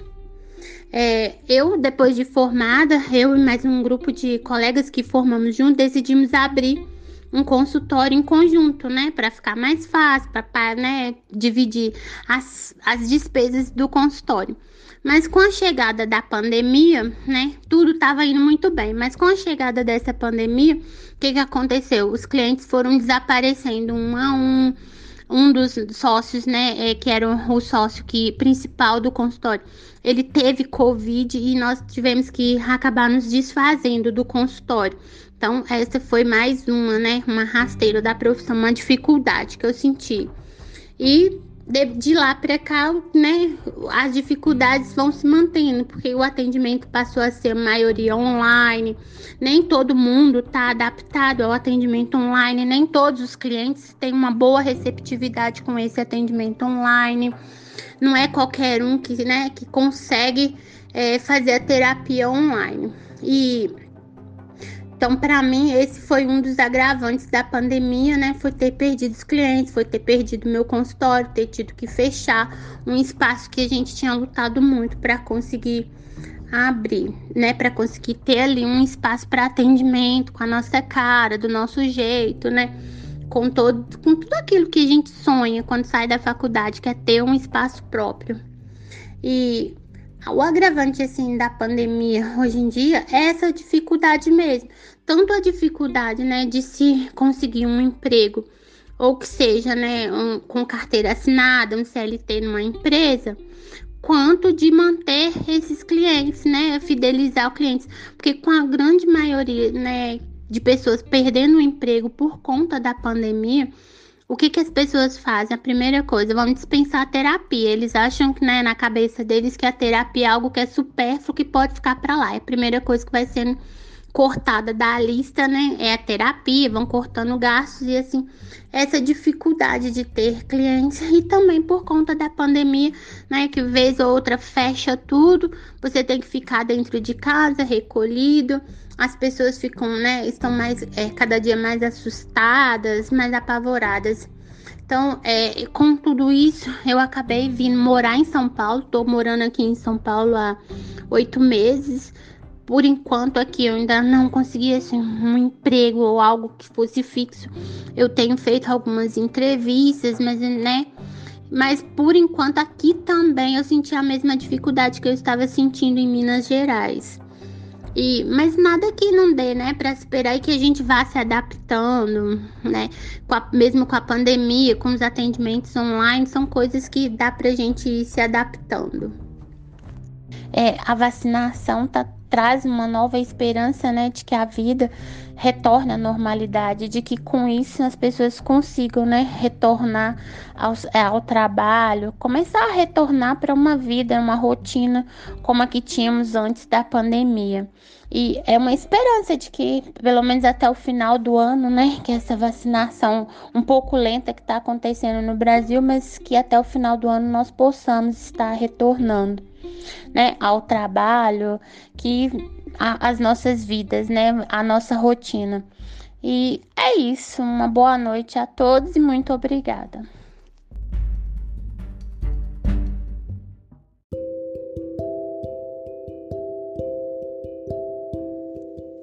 Olá, boa noite. Meu nome é Diego, tenho 31 anos. Tem aproximadamente 5 anos que eu me formei. 5 anos que eu me formei, exato. É, me formei em administração. Quando eu entrei na faculdade, eu já exerci um cargo de liderança é, dentro de uma instituição aqui em Betim. E aí eu já, é, já estava no caminho, né? Do, do que eu queria mesmo. Ao passado de um tempo, eu recebi uma, recebi uma proposta e fui trabalhar no banco, no Banco Santander. E aí é, foi aí mesmo que eu me encontrei na minha carreira profissional e, e a, o curso que eu fazia, né, é, o curso que eu fiz, me formei, ele só veio agregar para esse período é, para esse processo mesmo de formação, esse processo de, de constituição de carreira né, profissional. É, algumas dificuldades a gente encontra, isso é normal no nosso dia a dia, né, com a faculdade, mas pelo fato de quando eu iniciei já estava no caminho, é, não, não, não fiquei muito desapontado, né, pelo curso, pelo carro que eu já tinha e porque era aquilo que eu queria. Então foi é, bem bacana. É, hoje entro em outra instituição financeira. Hoje, praticamente, eu me sinto realizado no que eu exerço. O curso contribuiu bastante para minha carreira profissional. É, e não me arrependo do curso que eu fiz. É, foi muito contra algumas dificuldades da pandemia em relação ao trabalho. A área que eu trabalho, ela não sofreu muito impacto, né? Muito pelo contrário, eu acho que foi uma das grandes áreas que cresceu bastante, né? Pandemia, então, é, não sofreu tanto impacto.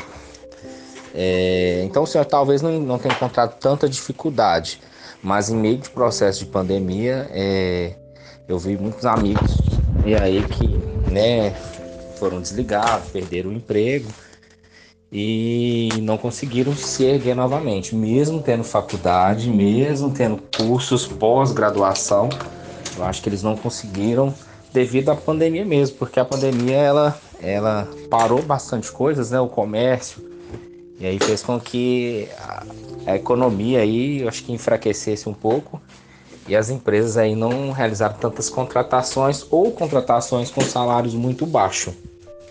Então acho que é isso mesmo.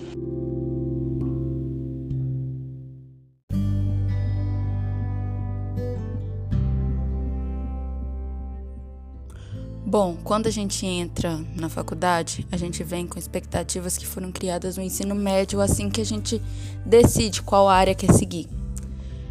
E quando a gente escolhe a psicologia, a gente vê a atuação da psicologia forense, jurídica, do esporte, da educação, ou mesmo no RH, que é o mais comum, e já almeja aquela área, que é quer conhecer mais a fundo aquela específica coisa, mas nem sempre é assim.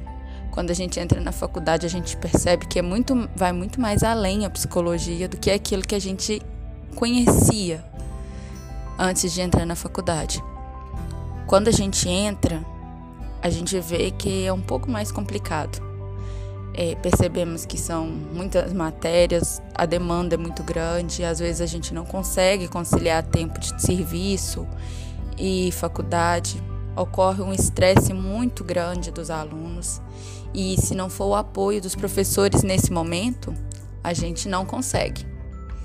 Apoio familiar é importante, dos amigos também, mas tem que existir esse apoio do professor, esse auxílio quando a gente tem uma dúvida é, as aulas têm que ser aulas mais dinâmicas, e isso a gente, isso eu pude perceber muito na faculdade. Quando a gente está por formar, aí vem aquela dúvida: e agora? Será que eu vou seguir a área que eu pensei há cinco anos atrás? Ou será que eu vou escolher uma outra porque alguma abordagem me interessou? E aí, aquela dúvida no início que a gente tinha volta. E se a gente não tiver preparado, a gente não consegue. Por quê? Não é só formou, pagou a carteirinha, pegou o diploma e vou atuar. Não é tão simples. Você tem que conquistar uma vaga de emprego numa empresa ou numa escola, ou conseguir clientes, conseguir firmar um consultório, ou fazer parceria com alguém, ou começar do zero esse consultório. Aí aquela demanda lá atrás que a gente precisava do apoio dos professores começa tudo de novo. E a gente precisa do apoio de pessoas cá fora. Pessoas já formadas, é, família. E muitas vezes a gente não tem esse apoio das pessoas formadas porque as pessoas acreditam que a psicologia é uma área onde eu sou concorrente do outro. E não é assim. A gente não é concorrente. Em momento algum a gente deve pensar assim a gente tem que ter sempre essa parceria. A parceria que existiu na faculdade com professores, com colegas, tem que existir cá fora. Porque quando essa parceria existe, você consegue muito melhor crescer profissionalmente. Para aqueles que formaram no ano passado ou estão por formar, uma coisa que eu tenho a dizer é não desista. Não é o momento da pandemia que a gente está vivendo que tem que ser um empecilho para você desistir. Lógico, em alguns lugares a gente não está conseguindo atender presencialmente, mas existe o atendimento online. A gente pode atender online. É só seguir todos os parâmetros que o CRP nos instruem. O momento é complicado, a pandemia está afetando muita gente de todo, em todos os sentidos, tanto pessoal quanto profissional, mas não pode desistir. O que eu posso dizer é que tente ao máximo se especializar, faça cursos, faça aulas que gratuitas que a gente sempre tem no YouTube é, referente à área que você deseja trabalhar. Por quê? Essas aulas vão te ajudar muito nos seus atendimentos. Para mim, Agora está sendo um momento de muito aprendizado. Eu já formei há algum tempo, porém agora eu comecei a atuar na área como psicóloga. Atendo online, atendo presencial, faço, faço cursos na área de desenvolvimento na inteligência emocional, que é uma área que está crescendo muito e é uma área que a gente precisa ter um olhar diferenciado, principalmente nesse momento.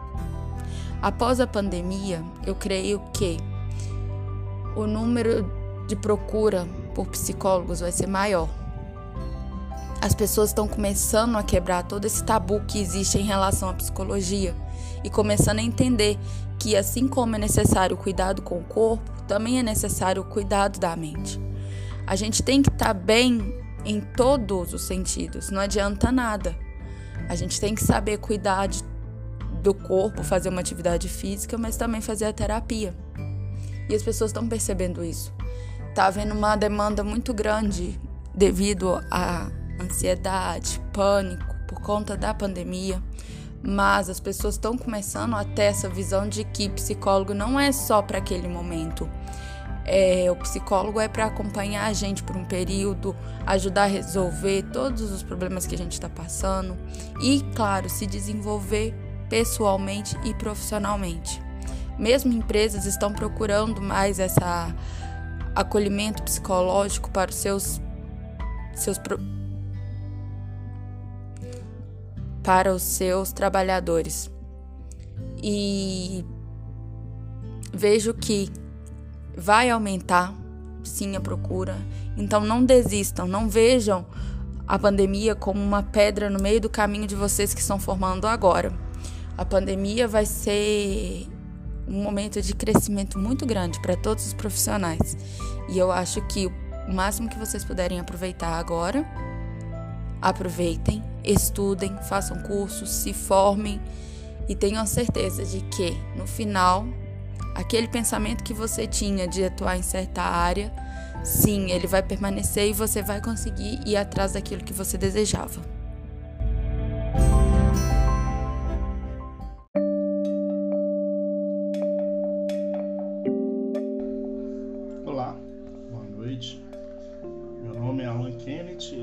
Professor de filosofia.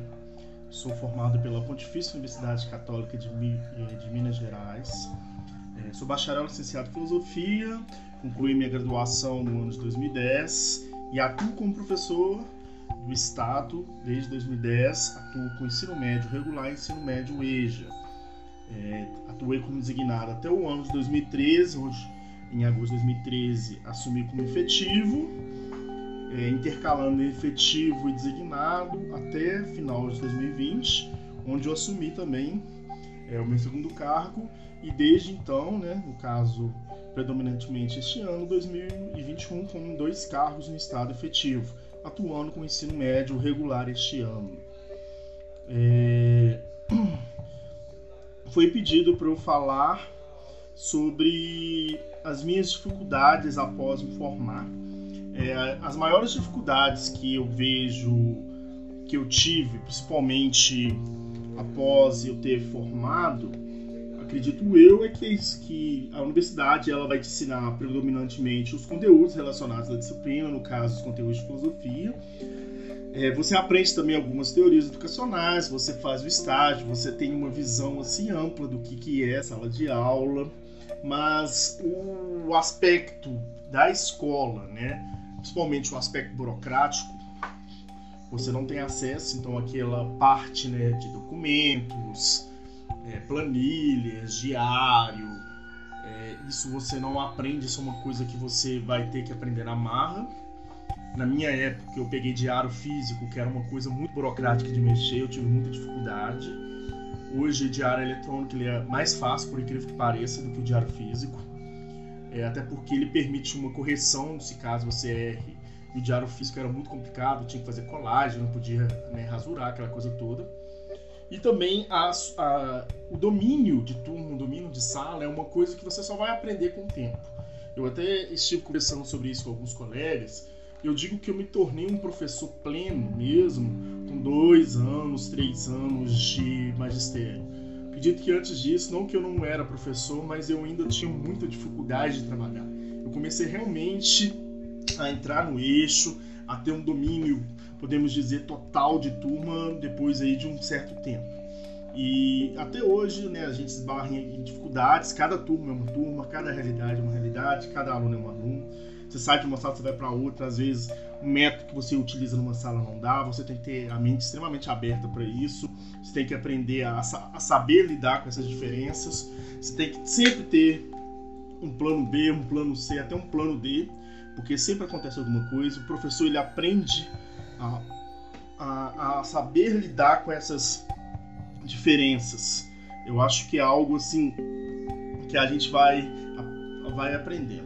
Mas eu acho que esse domínio de sala, esse aprender a lidar com essas dificuldades, com, com, com, com é, saber lidar com, esse, com o aspecto individual, né, que eu acho que é muito mais que chegar numa sala e falar para a turma, mas lidar com esses alunos, com, com a, a resistência que o aluno vai gerar diante de você, que eu acho que é, é a maior dificuldade.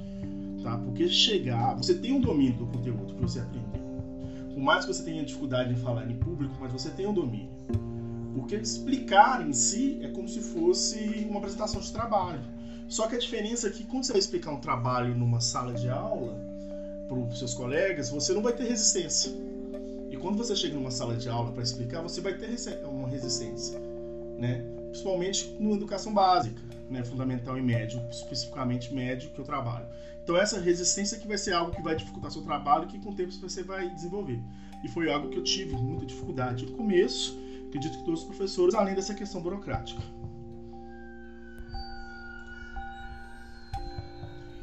Continuando. É, a segunda pergunta é, que, que eu esperava no processo de formação, se eu consegui o que eu esperava.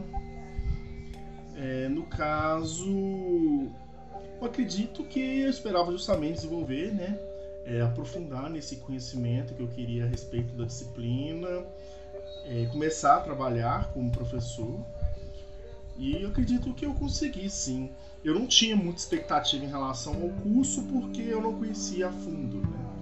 Eu sou de uma época que a gente não tinha tanto acesso à informação, eu não conhecia a diversidade de cursos igual você tem acesso a hoje. Eu conheci só aqueles cursos mais famosos, como medicina, engenharia, eu só sabia de engenharia civil, engenharia mecânica, elétrica. É, conhecia psicologia, direito, as matérias que a gente estudava na escola. Eu não tinha acesso a essa variedade de cursos que existem. Então, assim, é, então eu não tinha tanto, tanto, tanta expectativa porque eu não tinha profundidade. O conhecimento que eu tinha sobre filosofia era o que eu tinha estudado em sala, que eu achava interessante, e porque eu é, tinha uma experiência religiosa dentro da igreja católica, eu tinha amigos que eram franciscanos e eu também tinha um pouco de acesso a partir deles. Então, assim, é, dentro daquilo que eu vivenciei, acredito que supri. Né? Ah, eu tenho uma expectativa dentro do curso, era especializar, né? Eu fiz é, duas pós, eu fiz uma pós em metodologia de ensino, uma pós em, em gestão escolar. Pretendo ainda, né, fazer um mestrado. Eu cheguei até a fazer disciplinas isoladas, devido à pandemia eu tive certas complicações, eu cheguei a disciplina não consegui ainda fazer o processo do mestrado. É, na verdade, nem houve né, abertura. Eu estou na expectativa de abrir agora outro processo, né, de, que era para ter sido aberto no final do ano passado, se não fosse a pandemia, está atrasado. E, e, faço o curso de psicanálise. Mas, assim, é, mas as expectativas estão dentro daquilo que eu já esperava. Eu poderia ter feito mestrado antes, mas diante de outras coisas, de outros projetos, eu acabei adiando, mas ainda há tempo, né? Eu comecei a também a carreira no magistério muito jovem, então ainda estou jovem ainda, apesar de passaram 10 anos. E eu busco ainda correr atrás disso. É... Ou acredito eu que a pandemia tirou muito o aspecto humano da licenciatura. É, eu falei isso muito, inclusive com os professores, com os alunos. É, Ficou-se muito no conteúdo. Aqui em Minas nós temos utilizado o plano de SUS doutorado, PET, PET, PET, né? só se fala de pet, só se trabalha o pet, e, e aí nós perdemos aquele contato humano, é, aqueles tipo, outros tipos de assunto que saíam um pouco fora é, da matéria, né, os papos de corredor, papo de início de aula, papo quando você ia fazer chamada, ou quando você ia corrigir uma atividade, estava dando uma atividade, sempre tinha alguma coisa que os alunos perguntavam né, para você quando estava tendo algo que não era a disciplina. Você passava atividades, meninos estavam fazendo atividades, tinham alguma dúvida, eles te perguntavam. Esse tipo de conversa, esse tipo de dúvida, perdeu. Né? Então, assim, eu acho que se perdeu isso. E a qualidade também, né? Porque é muito diferente você ensinar através de um mecanismo digital, que pode ser uma ferramenta para auxiliar a gente, é extremamente importante, mas estar ali frente a frente faz muita diferença, porque a partir do olhar do aluno você consegue perceber muita coisa. Você consegue perceber, inclusive, se ele está compreendendo ou não.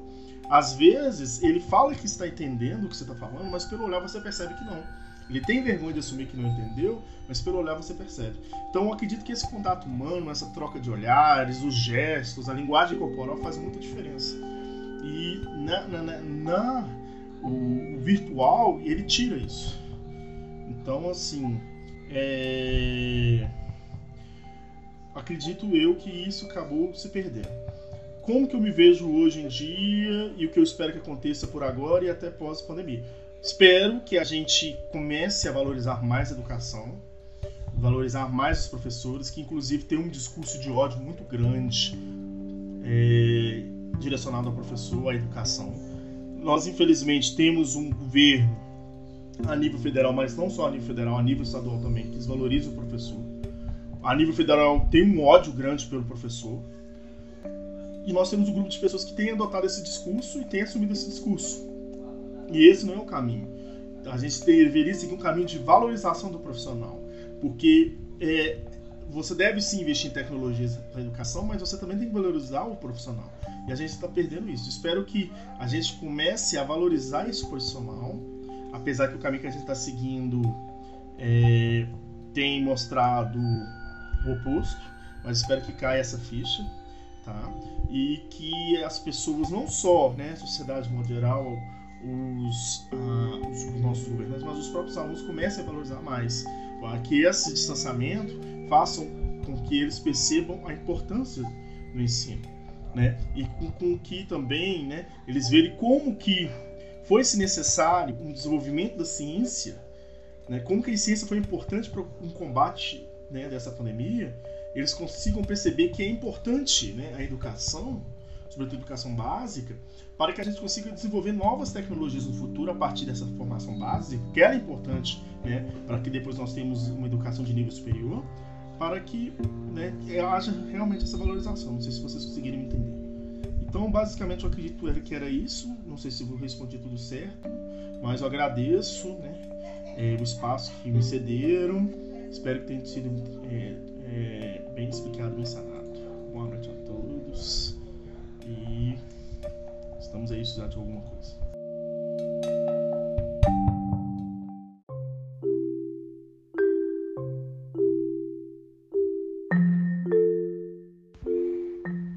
Bom, eu formei no final do ano.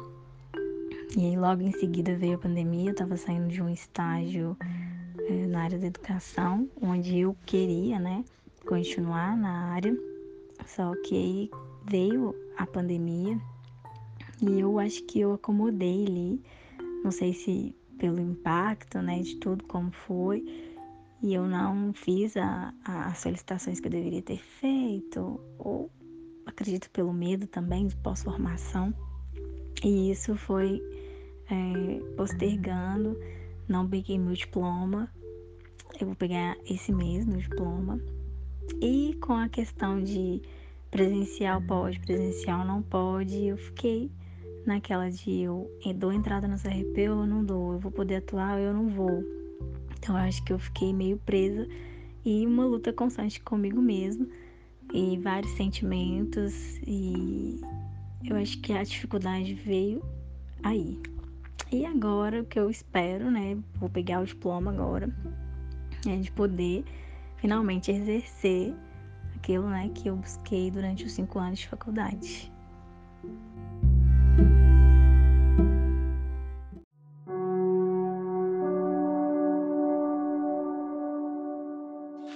É, então, Luan, a respeito da minha formação, né, da universidade, eu senti é, dificuldade, né, um ponto negativo que eu encontrei foi pelo fato de eu ter é, estudado em escola pública e em comparação a outros colegas que estudaram em escolas mais renomadas como Bernoulli e entre outras, é, matérias base do curso eles pegavam com mais, mais facilidade.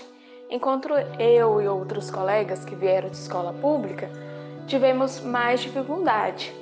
Mas com o decorrer do curso, parece que a turma assim se conseguiu meio que se nivelar. Ficou todos no mesmo nível depois de algum tempo.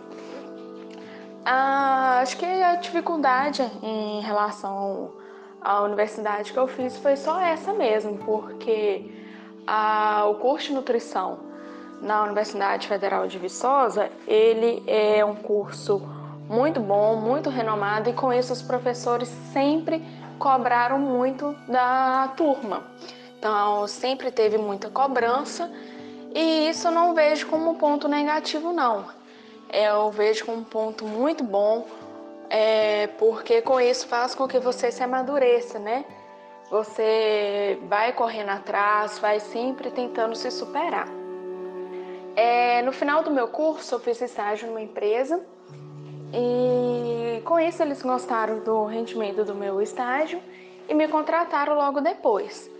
Fiquei nessa empresa dois anos e meio, mas devido à pandemia, eu fui desligada, assim como todos os outros. E eu fui desligada porque a função que eu fazia lá era muito específica, era de produção mesmo. Então, se não está tendo refeição, não está tendo produção, então não justifica. Mas enquanto esse período, né, que eu não estou na área de alimentação coletiva, que é essa área que eu atuava nessa empresa, eu tenho realizado alguns atendimentos. Não é a área da minha profissão que eu gosto mais, mas é um, uma área que me atende, né? Que eu consigo ainda tirar um sustento. E eu acho que é isso. Eu não, é uma profissão que eu escolhi que eu realmente gosto. Eu realmente me sinto realizada nela, apesar dessas dificuldades que eu encontrei é, na pandemia.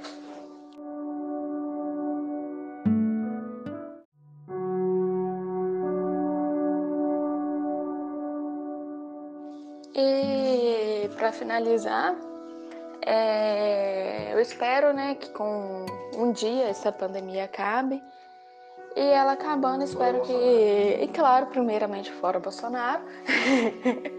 espero que as coisas entrem no lugar, não só para mim na minha profissão, mas para aqueles tantos outros colegas de equipe que também tiveram que serem desligados, né? E espero que a vida de todos possam voltar ao normal, né? Mas o normal de uma forma melhor, né? Que cada um tire o melhor possível dessa pandemia, né?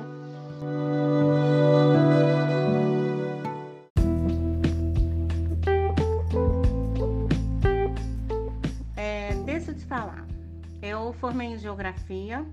Minha intenção como geógrafa era atuar na área de pesquisa. Então eu ia fazer graduação, é, bacharelado. No entanto, eu dei aula no lugar de uma tia minha, né? faculdade, gostei muito, substituí ela uma semana. E achei maravilhoso da aula. Então, em vez de optar por mais um ano em bacharelado, eu fiz licenciatura plena em geografia. A minha perspectiva como trabalho, eu realmente é, logo que eu saí da faculdade, eu já estava dando aula, né? Então, eu já dava aula à noite, então comecei a dar aula de manhã e à noite. À tarde eu peguei depois uma. dava reforço numa escola, né? Então eu trabalhava os três horários. É... Não, mentira. Eu dava aula de manhã, eu ainda não era formada, estudava, fazia faculdade de tarde e dava aula à noite também. Então, quando eu formei, eu já saí é, é, empregada, já formada, né? Hoje, fazendo psicologia, é, meu sonho sempre foi psicologia, desde os 16 anos de idade. Só que devido ao valor, né, na época não tinha bolsas de estudo, é, não tinha bolsas de estudo, não tinha coisas governamentais, nada disso. Então, psicologia sempre foi um curso caro, é caro até hoje, né? Mas então fiz geografia, que era mais. Uh, a mensalidade era mais barata. E fiz psicopedagogia há uns três anos, quatro anos atrás, né, pensando em já abrir um consultório para atender como psicopedagoga, mas não foi o caso. Né? Realmente não deu, não, não foi uma faculdade que dá uma preparação legal. E mas eu já estava trabalhando como professora e queria trabalhar meio período como psicopedagoga para fazer transição de, de, de área mesmo, né? Eu queria sair da sala de aula. Mas não deu. Com a pandemia, ando um pouquinho antes da pandemia, eu fui demitida e aí foi quando surgiu a possibilidade de estar sublocando o consultório, né? Então, eu subloquei em fevereiro acho que em março começou a pandemia, então nós ficamos seis meses fechados. Muito difícil, né? Graças a Deus, meu esposo me abençoou muito. Até hoje me abençoa. Então, é, se fosse por mim só, sem ajuda, eu não teria começado, não, tá? Como psicóloga, eu pretendo clínica mesmo, né? Gosto, sou apaixonada por saúde mental. Então, fazer psicologia para mim é a realização do meu sonho que quando eu tinha 16 anos. É, hoje eu tenho 50, vou formar com 53, 52, 53, uma coisa assim. Né? Falta aí uma caminhada boa pela frente. Mas eu creio que em nome de Jesus eu vou concluir esse sonho. De certa forma, é, já atendendo que a psicopedagogia a gente tem que atuar um pouquinho também na área emocional, né, do paciente, do pequeno, que eu atendo mais criança, né, não atendo adulto, mas adulto eu atendo os pais. Dou muita orientação para os pais, Então, essa seria. É, percebo também, né? Tô, tô li agora aqui que você está perguntando o que a pandemia agravou. Ela ajudou em algo? Olha, a pandemia não ajudou. Ela agravou, porque como eu falei, eu abri o consultório logo é, um mês, um mês e pouquinho antes da pandemia.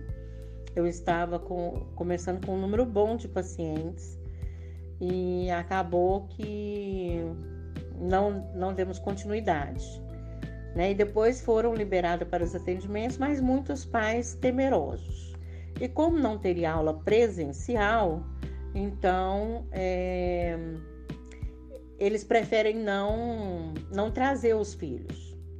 Só que o que eu estou percebendo, a pandemia está gerando nas crianças uma ansiedade absurda, uma inquietação absurda.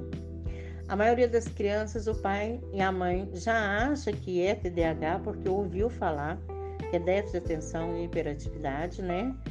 Que você sabe, ou transtorno de ansiedade. Muitos casos não é ah, nenhum deles. A ansiedade ela tem sido gerada mesmo porque a criança fica horas em computador, fica horas dentro de casa, né? Todo o contexto familiar ele foi alterado. A mãe não sabe o que faz com a criança. A mãe está ficando muito angustiada. Eu até tenho falado, atendido uma sessão assim, às vezes por mês. Eu atendo uma vez os pais. E nem sempre nesse momento é, eu estava nesse momento de atender os pais os pais falam às vezes não da criança. Quando vai o pai e a mãe, eles falam do relacionamento. Então acaba que a gente é, escuta eles, né, e dá algum direcionamento em relação à criança, porque eu pontuo muito que o meu atendimento não é psicológico, é psicopedagógico, voltado para a aprendizagem. Mas a ansiedade, ela traz problema na aprendizagem né? Nós dois sabemos disso. Assim como o TDAH, né? TDAH não é um transtorno de aprendizagem, mas traz problema na aprendizagem. Então, esses são um dos do, do que está começando a aparecer agora, recente, período de pandemia, né? Eu creio também que o ano passado as pessoas estavam mais presas. É, eu estava vendo um. Como é que fala? eu estava vendo um é, documentário, né? Que uh, os números da pandemia desse ano tá maior do que do ano passado. É, com certeza, o ano passado nós fomos cometidos ao susto, ao medo, ao incerto, né? Tá certo que nós não sabemos a certeza do que virá. Mas nós é, caminhamos com a pandemia, já é um ano, mais um ano, iniciando com a pandemia. Só que aí as pessoas relaxaram, então tem que aumentar mesmo o número de casos, né? E aí os, os pacientes estão começando a voltar, né? Graças a Deus estão começando a voltar nesse contexto que eu te falei um totalmente diferente que eu tô tendo assim que estudar um pouco mais. Mesmo que a criança A tenha TDAH e a B tenha TDAH e a C tenha TDAH, nós temos vários tipos de TDAH. Então, eu tô falando TDAH porque é o que eu mais pego no consultório, tá?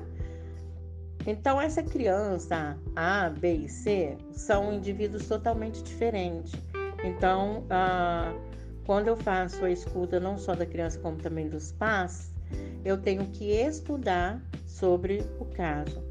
Então agora, depois de um ano, um ano pouquinho de pandemia, elas, as crianças começaram a voltar com a queixa principal dos pais, que é voltado já, eu creio muito no contexto pandêmico, né, que é o que nós estamos vivendo agora, é, falando sobre essa questão da, da como é que fala?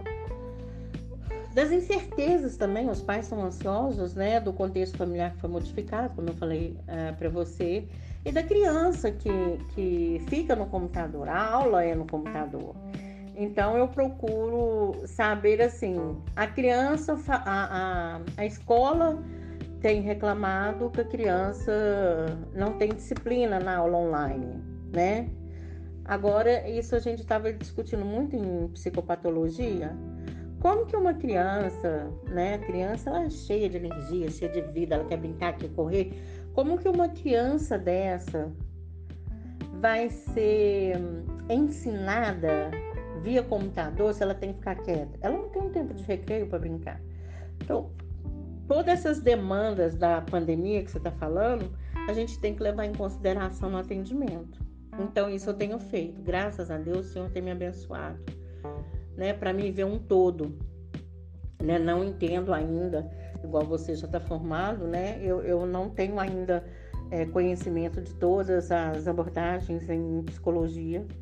Gosto, amo, sou apaixonada na TCC, como eu já te falei, né? Na teoria cognitiva comportamental, para mim, essa é a top 10.